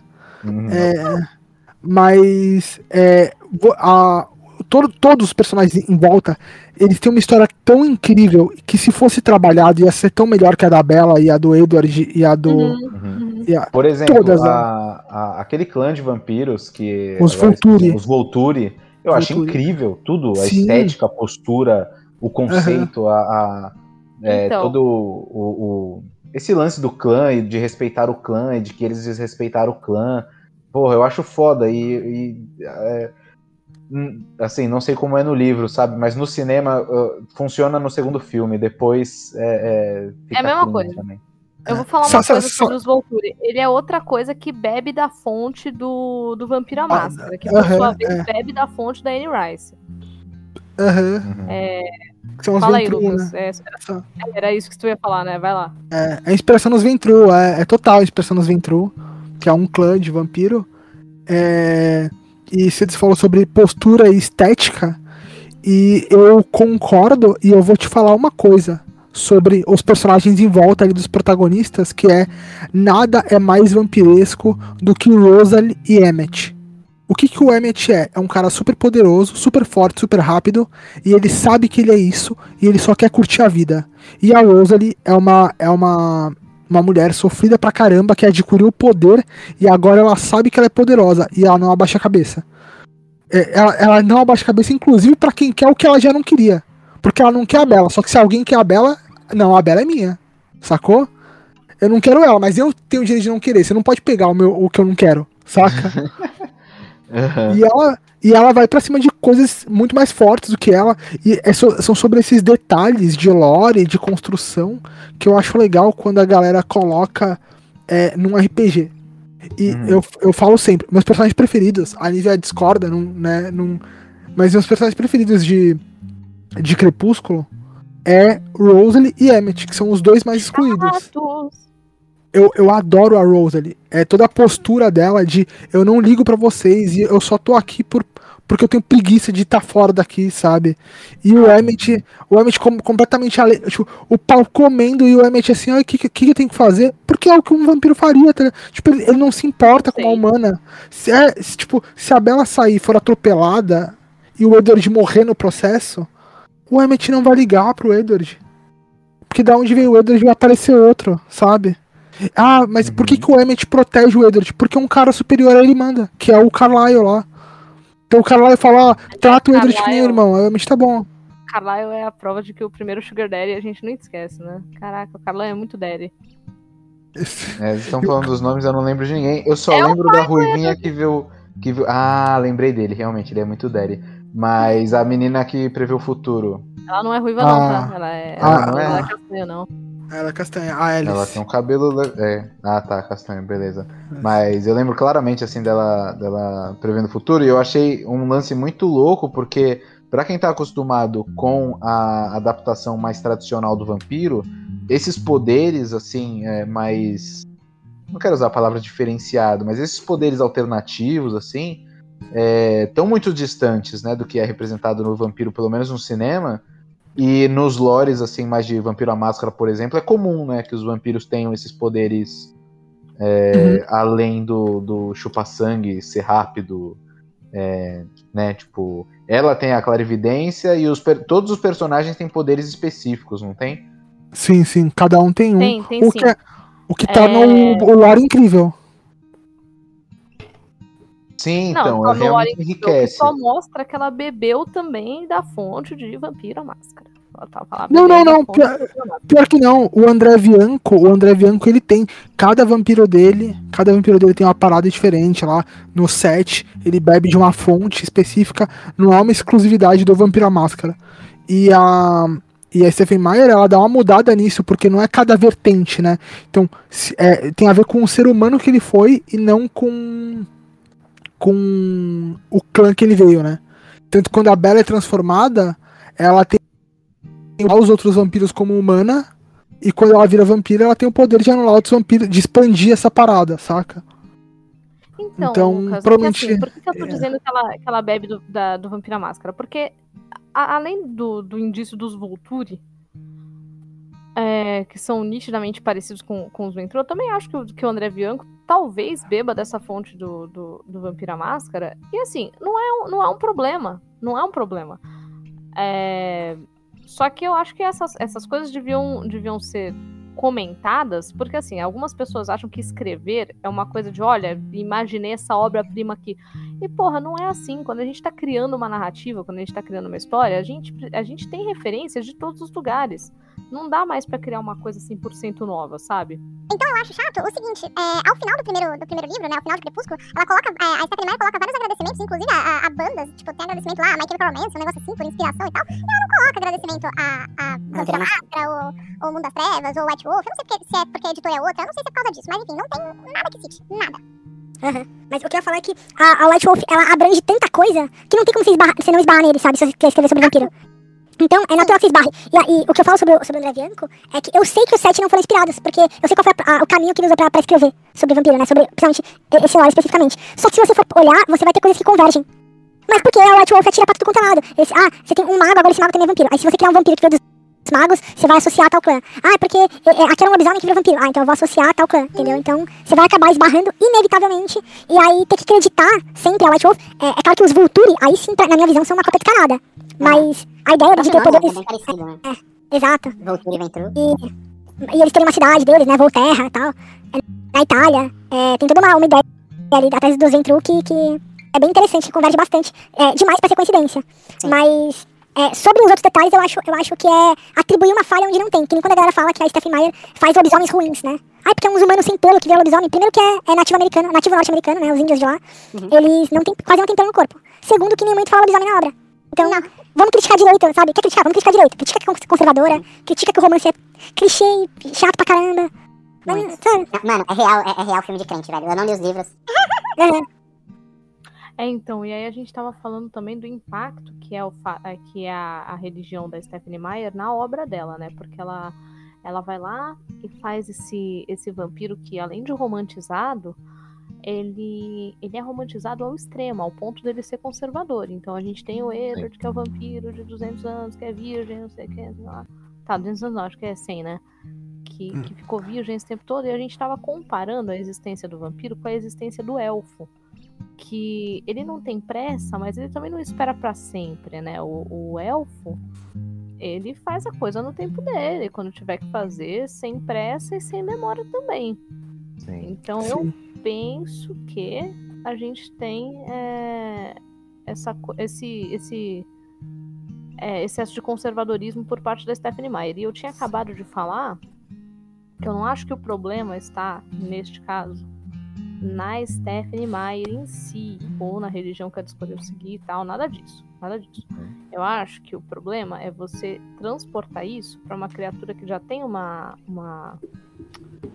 Ele tem um, um mito próprio, né? Que é o, um mito do vampiro, né? Ele tem essa coisa própria dele.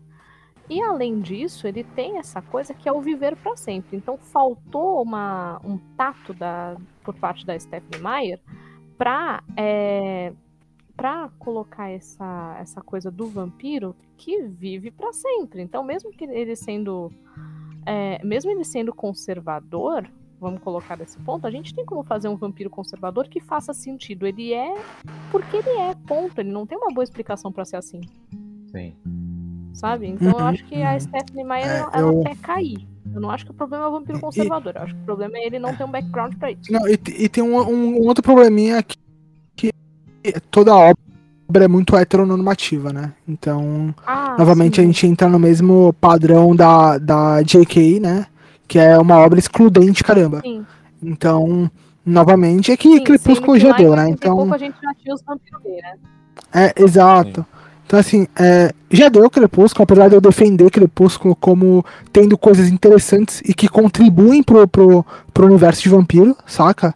Então, eu acho que é, não dá para você para você é, gostar de vampiro e não é, trabalhar os acertos de uma inovação. Tem muitas na, na questão da, da Stephanie Meyer, mas é, você também tem que precisar criticar e, e, e, nem é uma obra tão profunda assim.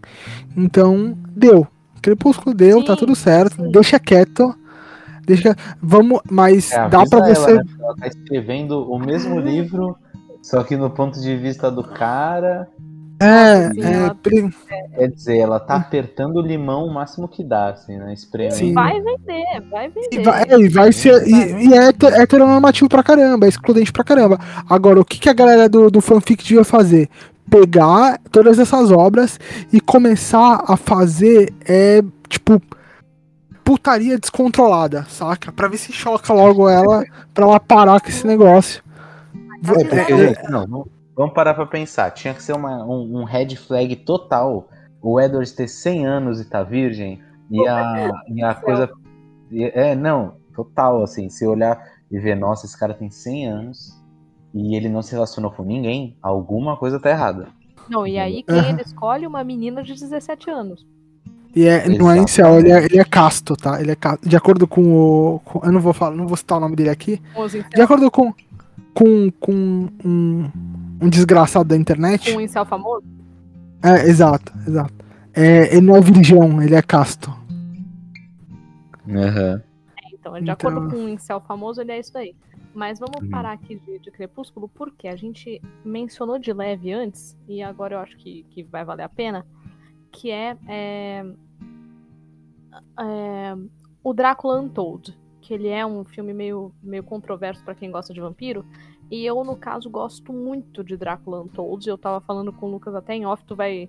Eu já te mandei a primeira me- é, metade do áudio, Alan, e tu vai ouvir a gente falando sozinho sobre Drácula Untold, Sim.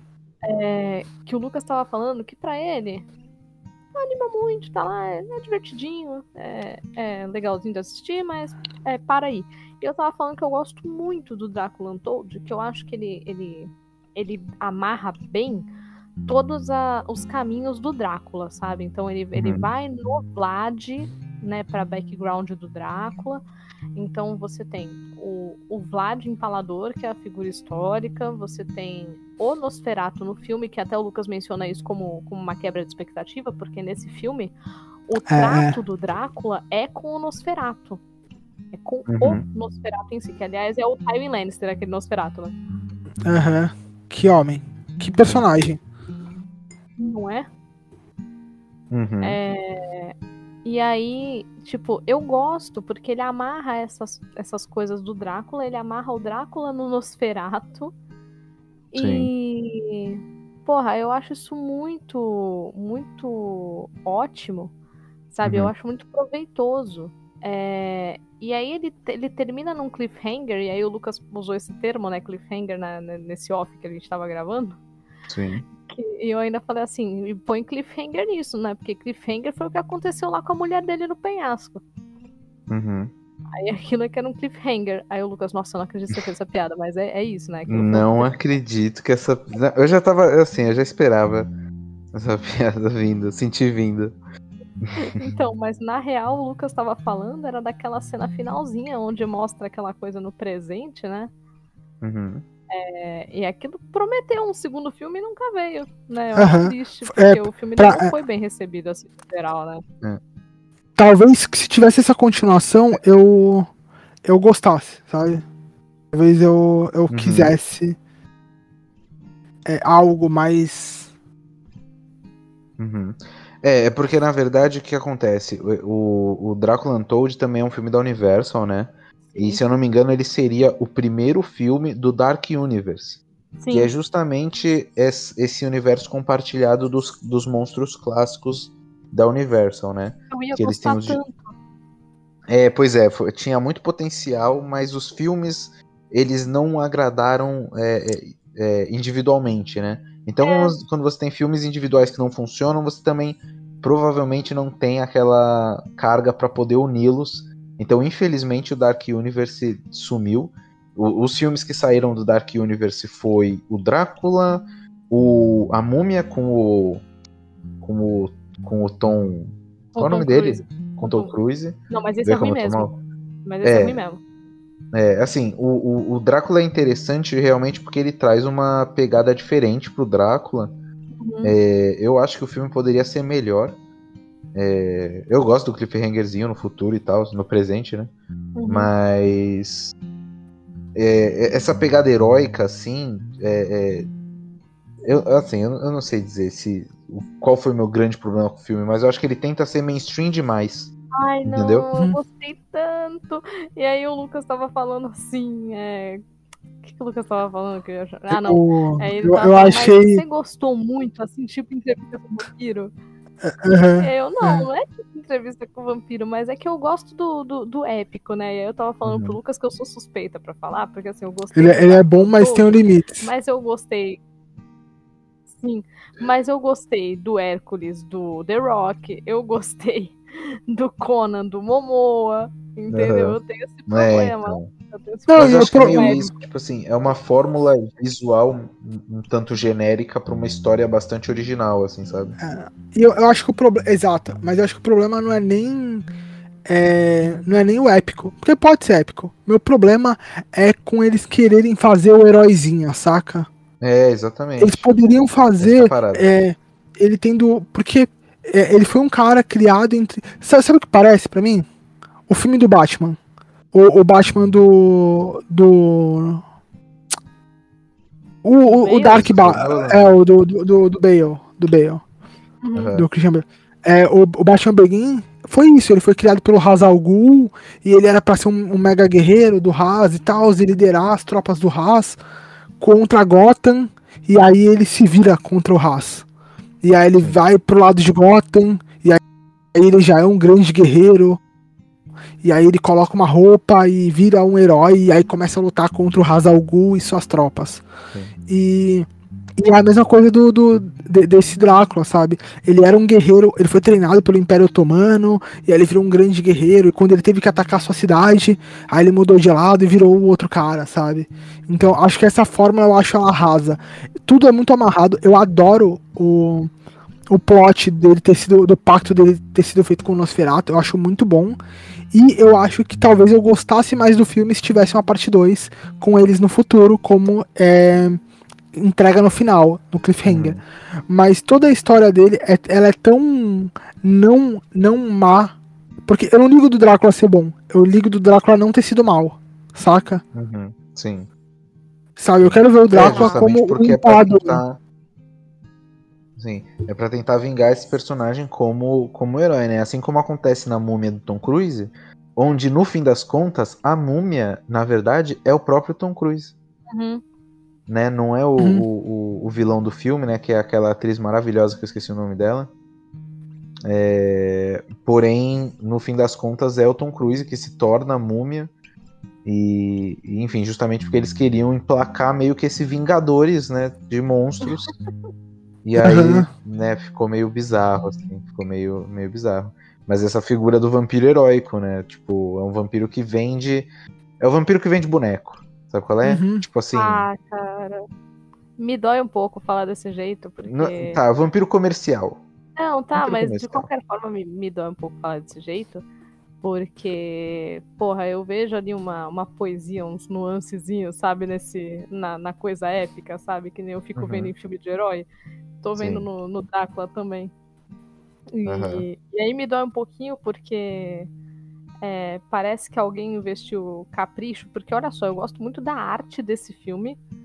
É, Figurino, eu gosto muito da arte desse filme, eu gosto da montagem dele, eu gosto da fotografia dele. É, só que ele realmente ele é um blockbuster. Eu sou obrigada a reconhecer ele como blockbuster, mas eu acho Sim. que é um blockbuster bem feito. Eu acho que ele serve o que ele tá prometendo, sabe?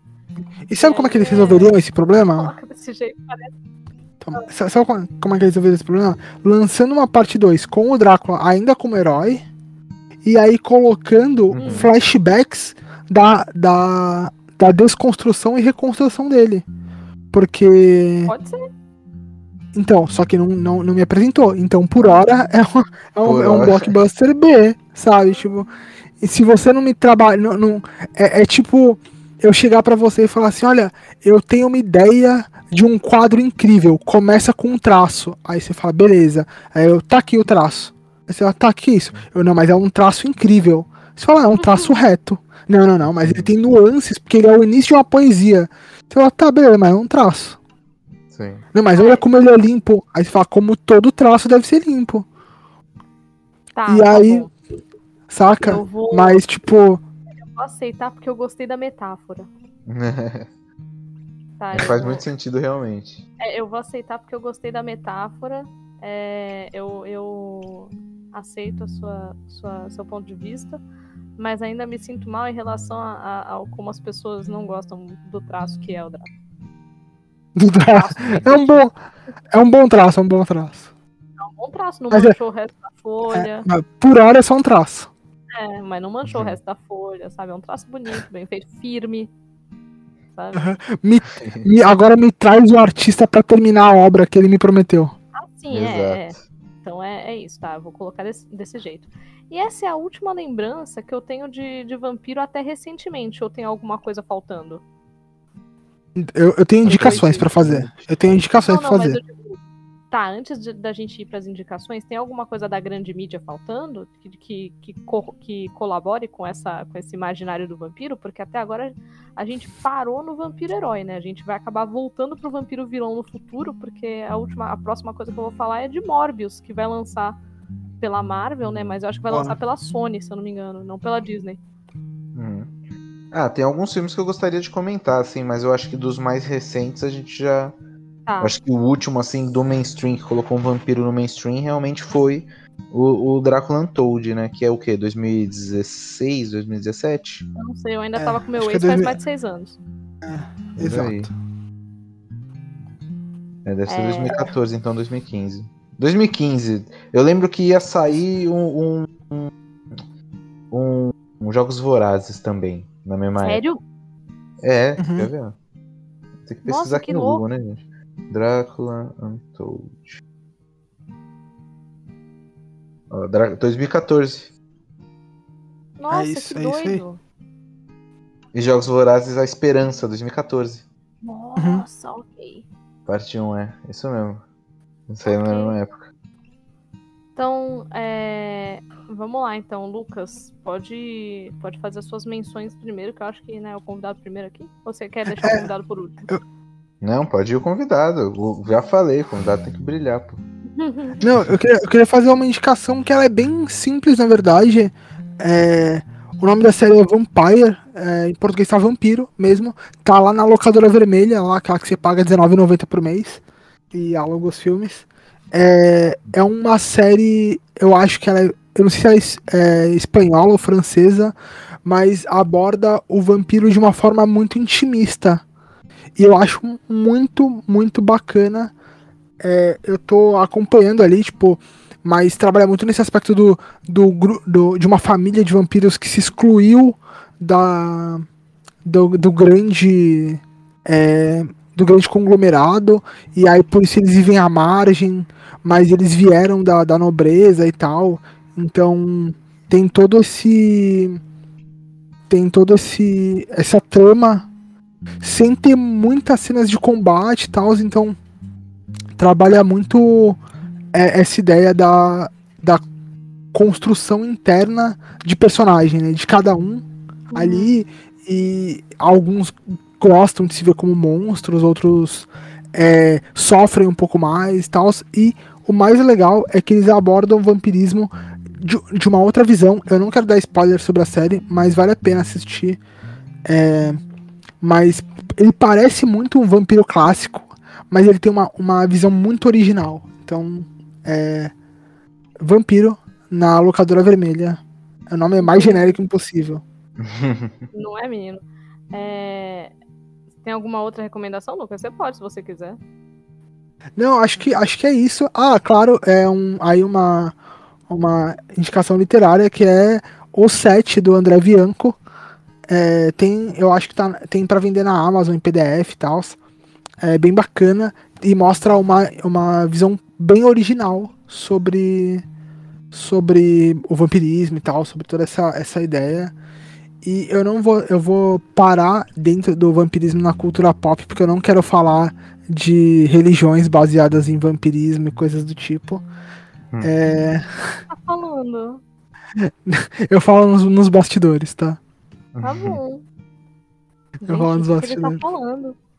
É, Bom, eu vou fazer uma recomendação que vai fugir um pouco disso que vocês estão falando. Ah, Alan, vai você então, que eu vou fazer por último, que é a minha Vai diferentona. o primeiro? Aham, é a minha diferentona. Ah, eu, eu tenho algumas opções, assim, que eu tava lembrando dos filmes de vampiro que eu gosto, né? É, a gente comentou do 30 Dias de Noite, eu acho um filmaço. É, ele tem uma pegada meio zumbificada dos vampiros, né? É, Uhum. Que é esse lance dos mortos-vivos, comer gente e tudo mais. O 30 Dias de Noite tem essa pegada. É, mas também tem a pegada dos vampiros inteligentes, dos vampiros. É, né, desses zumbis, zumbi, desses zumbis zumbificados, ó. Dos vampiros zumbificados terem líderes que são outros vampiros mais evoluídos, assim, eu gosto dessa essa pegada, eu acho bem interessante. É um filme que tem vampiros, mas que o foco não é em vampiros, mas eu gosto dos vampiros desse filme, que é um Drink no Inferno. É, Uhum. Vacilei de no não ter falado. final você tem. É, tem um plot, o plot twist do filme são os vampiros, né? Clássico. A série é muito boa. A série é muito boa. Sim, a série é bem legal. A série explora mais, né, esse universo desses vampiros. Uhum. É, e eles são até meio, meio lagartos, assim, são vampiros meio reptilianos. Sim, né? sim, é É uma muito pegada boa. bastante interessante. É, o Day Strain, que eu já falei aqui, que, puta, é uma série foda pra caralho. É, o livro é fantástico também, é, o- é o Del Toro despirocando no universo de vampiro. E tem um filme também que é bem legal, é a minha última recomendação, assim, que eu acho que também tem um conceito bacana, que eu lembro desse conceito no True Blood, eu só lembro desse conceito no True Blood e nesse filme. E aí vocês podem me confirmar se esse conceito existe nos, nos outros nos outros lores de vampiro, que é o Deixa Ela Entrar, que é um filme. Eu, eu não assisti a versão Incrível. original, que eu acho que é. É, É, então o original é, é finlandês, uma parada assim. Eu assisti a versão americana mesmo É. e já gostei. É, Falam que a finlandesa é muito boa. Ambas né? são muito boas. É, então a americana é com a Chloe, Zoe Moretz lá, Chloe Moretz. Isso, Cl- Chloe Moretz. E é legal, uma amizade, né, entre um, um menino e uma, uma vampira criança. Então aí já, já Uhum. começou errado já com a vampira criança. E, e é uma amizade entre os dois. E tem esse lance, né, dele ter que dar autorização pra ela entrar na sala. Senão ela Uhum. morre, né? Uma parada assim. Sim, ah, sim. é, isso faz parte da lenda de do, do vampiro eu não Do Drácula. sei. Então, Do Drácula. vem do Drácula, isso? Vem do Drácula, vem do Drácula. Nossa, eu não lembrava disso vir do Drácula. Ah, É, Mas faz parte. mas esse filme é uma obra-prima e todo mundo deveria assistir. É muito, muito Esse é maravilhoso. foda, esse filme é foda. Esse filme é foda, então essas são a- a- os filmes que eu lembrei, assim, eu já falei de Anjos da Noite, né? Mas não vou recomendar porque cringe. Ah, Sério? Ah, depois de uma hora, pô, depois do 7 fica, fica cansativo. Entendi. Não, mas eu gostava, eu adorava. É o Matrix de vampiro, né? Olha aí o que eu tava falando, que eu tava falando com, com o Lucas, né, no, no off, que eu tava falando assim, ah, eu tenho a sensação de que. Eu tenho a sensação de que o. O Blade, ele é, ele é menos sobre vampiro e mais sobre esse rolê do herói, né? Ou, ou- ou- não, não do herói, tipo, a gente não tá falando de herói clássico, jornada do herói, mas ele é muito essa coisa de super-herói, né? Sim. É, e, e era a sensação que eu tinha. Ele, pô, então tu acha isso sobre o Anjos da Noite? Eu falei, acho. Uhum. E, Ah, pior- assim, eu assisti? Eu não assisti, mas é a sensação que eu tenho. Anjos da Noite? É. Ah, não, agora a gente vai ter que maratonar Anjos da Noite. Ah, não, não, não faz isso comigo. Tem muito Anjos Ah, da Noite. vamos ter que ver. Vamos ter que ver. É, Eu é posso, assim. assistir, eu posso assistir o primeiro, se eu gostar, eu assisto o resto. Isso, isso. Vamos ver o primeiro. Porra, é, é assim. Ai, não sei dizer. Sabe a, a regra dos 15 anos? Tu assiste uma parada que tu acha incrível, aí tu Hum. assiste depois tu vê que é uma merda. Hum, Então, é meio que Anjos da Noite, assim. E. Só que esse lance da, da ação e do, do universo do vampiro, pior que Anjos da Noite tem um lore legal. Tem um, tem um respeito, assim, com, com, com o lore de vampiro interessante. uhum. É. Entendi. Não, eu vou ver. Eu vou ver. Se eu gostar, eu vejo o resto. Uhum. É, E o último, agora eu lembrei, vai vou falar o último que eu lembrei agora, que é Van Helsing, brother. Eu sabia que ele ia falar do Van Helsing. Porra, quase que eu não falo, quase que eu esqueço. Tá bom. É, as recomendações que eu queria fazer aqui, que me ocorrem agora, porque vocês citaram praticamente tudo que tem de vampiro pra pra assistir, né?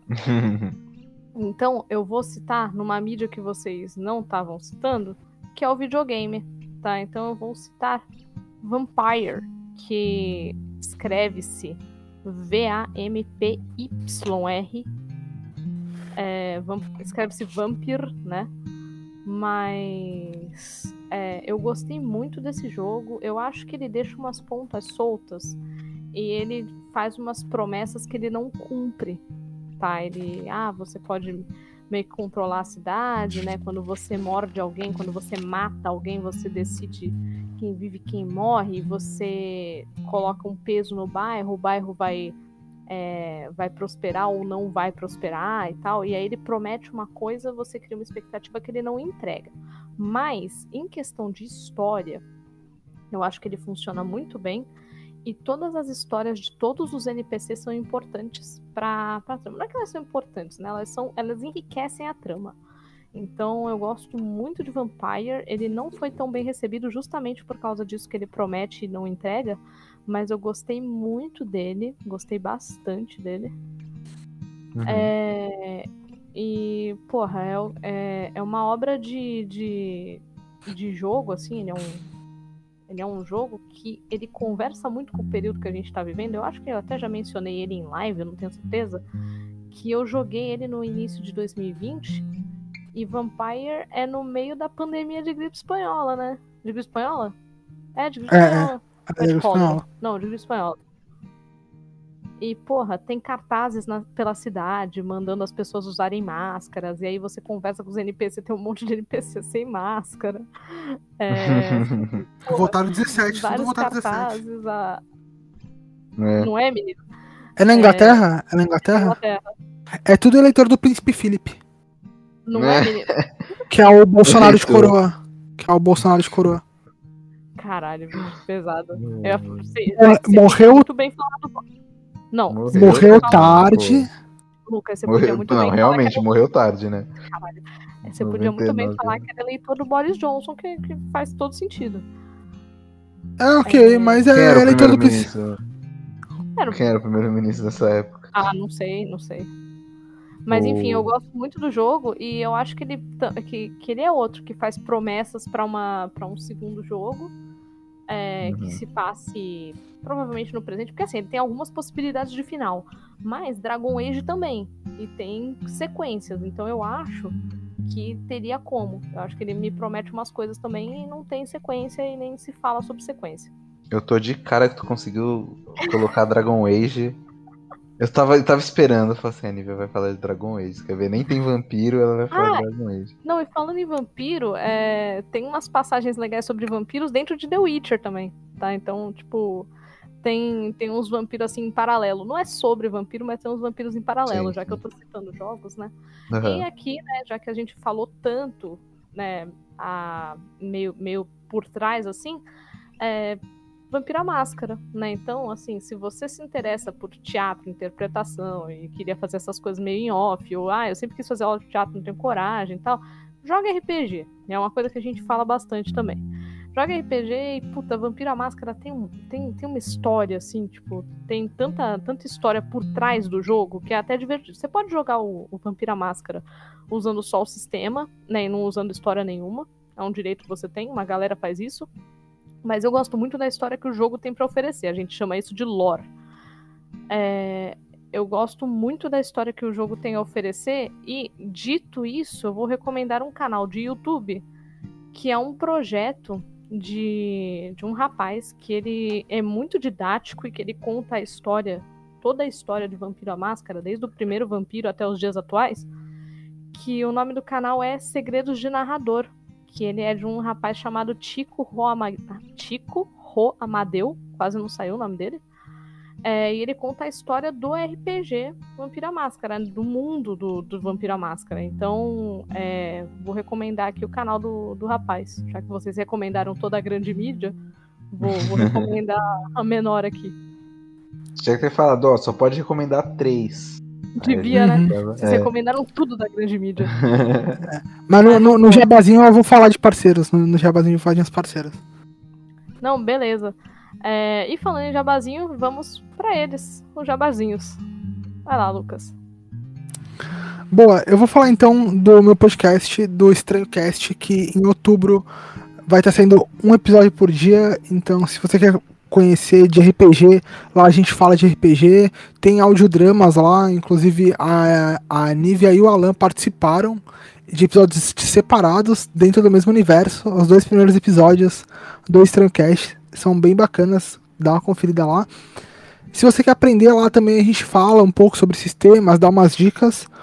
E se você curte assuntos de terror e capirotescos, de assombração, coisas do tipo, a gente também tem um quadro lá que a gente fala de. de. Uh, é, de histórias que todo mundo tem na, nas suas famílias, histórias estranhas. E é, é, o meu quadro particular ali. A gente fala também sobre true crime, ufologia, tem basicamente para todos os gostos. É, dito isso, eu queria convidar vocês para apoiar o projeto no apoia.se barra estranhocast. É, inclusive estão saindo camisetas aí para apoiadores.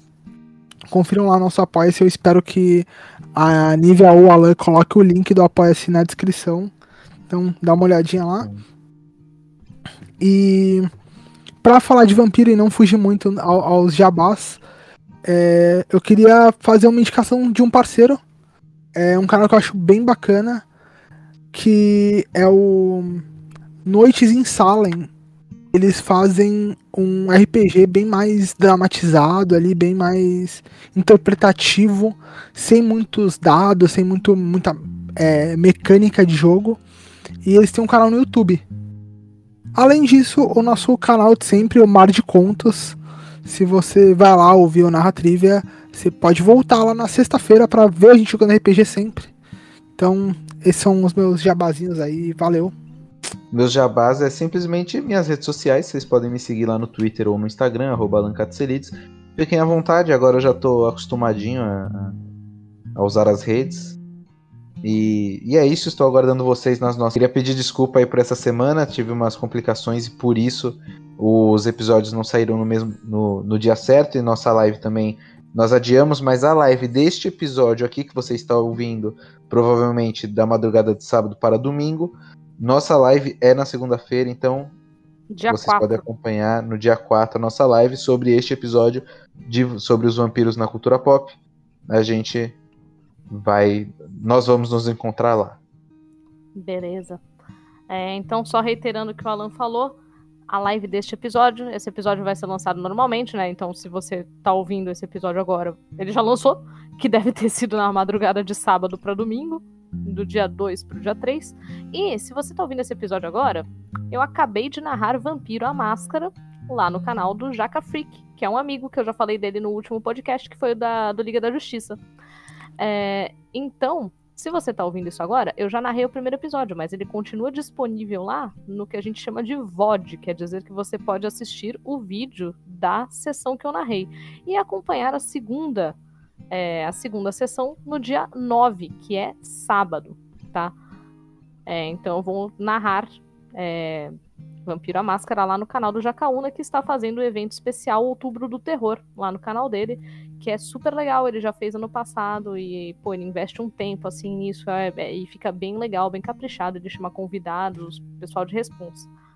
Aliás, falando em vampiro, eu mencionei no último episódio, eu vou estar jogando RPG também lá no canal do Jaca Freak, que é uma mesa de Ravenloft, que é um cenário de Dungeons and Dragons que aborda vampiros. Eu vou estar jogando Curse of Strahd, que é, é, é uma aventura de para Ravenloft, né? A aventura principal de Ravenloft. Vai ser narrada pelo Marcus Keller, do Magicando, ou do Mundo Freak, depende do que você está ouvindo, ou do Arco 43. O Marcus Keller tentando podcast que eu não sei mais o que citar. É, então essas coisas estão relacionadas a vampiro no canal do Jaca Freak. E, como já disse o Lucas, a gente também tem é, lá no Mar de Contos, onde a gente faz as lives do Narra Trivia. Às quartas-feiras a gente tem o Toque de Mestre, onde a gente está fazendo uma série de vídeos sobre os clãs e a história de Vampiro à Máscara. É, então estamos eu, o Lucas e a Élida, também lá do Estranho Cast, fazendo essa série sobre os vampiros e a história de Vampiro à Máscara. E às sextas-feiras a gente está com mesa de RPG, onde estamos jogando Vampiro à Máscara. Então, cola lá no canal, segue lá o canal, arroba Mar de Contos em todas as redes sociais, twitch.tv barra Mar de Contos, e também o Jaca Freak, que é twitch.tv barra Jaca Freak. Se você tá aqui e não passou pelo Jaca Freak, é bem estranho, mas pode ir lá que eu garanto conteúdo de qualidade, pelo menos um apresentador muito simpático. É, como esse episódio deve ser lançado de madrugada, novamente, a live é dia 4, 4 de outubro, abrindo os nossos especiais de terror. Terror, né? Os nossos especiais de outubro. Misticismo, terror e De etc. medinho, especial de medinho. de medinho. E agora que estamos abrindo, eu vou falar a real. O Lucas, ele é o primeiro convidado desse mês e a gente tem mais dois convidados esse mês, que eles vêm Hum. diretamente do mundo freak e do magicando. Os convidados são o próprio Jaca Freak, que é um querido, e ela, lindíssima, incrível. Não, mentira, eu tenho que tecer comentários pro, pro Jacaúna, que ele não é só querido. Ele é um cara empenhadaço, empenhadaço e Putz, pensa, pensa num amigo que dá suporte, assim, pra gente fazer as coisas, sabe? É, E Jacaúna. pensa. E se você, se você não é amigo do Jacaúna, tudo bem. Pensa numa voz gostosa de ouvir. Você tem que ouvir esse episódio só por causa daquela voz. Que mesmo, voz. caraca. Voz. E sobre a Ju, que também é uma amiga incrível. Eu não É, tinha falado o nome dela, você, você cortou meu barato. Ah, caramba, deu um spoilerzão. Mas, mas eu, eu queria falar. quem é ela. Quem é? Não, Ju- Juliana Ponzilaco, eu queria falar que é a gargalhada mais gostosa de se ouvir em áudio. Exatamente, exatamente. Juliana Ponzilaco, que é uma querida também, uma, uma adorada, assim, pela gente. E topou participar aqui. Ela vai estar no, no... Ah, não vou falar onde é que ela vai estar. Ouve o Narrativa e descobre onde é que a Juliana vai estar. Eu, hein? Já demos spoiler demais, já. É. Eu tô- Ih, nunca deu um spoiler. E Enfim, já deve spoiler demais. É isso. Ouve a gente que você descobre onde é que tá o Jacaúna, onde é que tá a Juliana Ponzilacqua. E em algum momento eu vou chamar o Marcos Keller e ele vai aceitar por ele lindo. Ou o Carlos Meller, que é o Carlos irmão Meller, conservador é o- dele. Exatamente. Uhum. Não, mentira, eu não vou chamar o Carlos Meller, eu gosto mais do Marcos Keller. né? Em algum momento eu vou chamar ele vai vir porque ele é lindo. É que tem que chamar ele com, com um ano de antecedência. Mas é isso. É, Exato. Uhum. Enfim, gente, muito obrigada. Esse jabá de hoje foi longo. É, se você ouviu até aqui, agradecemos muito e contamos com a sua presença nas lives de segunda-feira, né? Nesse caso do dia 4, do Narratrivia, lá no Mar de Contos. É, tem que finalizar com o Viveram para. Ah, não, no Viveram caso dos vampiros, eles só viveram pra sempre mesmo. Viveram para sempre mesmo. Eles só viveram pra sempre. Esse aqui não tem muito mistério. E viveram para sempre, né? É, e viveram Exato. para sempre. Felizes já, já são outros 500. Né? Porque felizes sendo vampiro é meio difícil. Mas enfim, gente. Muito obrigada. Um beijo e até o próximo episódio do Narra Trivia.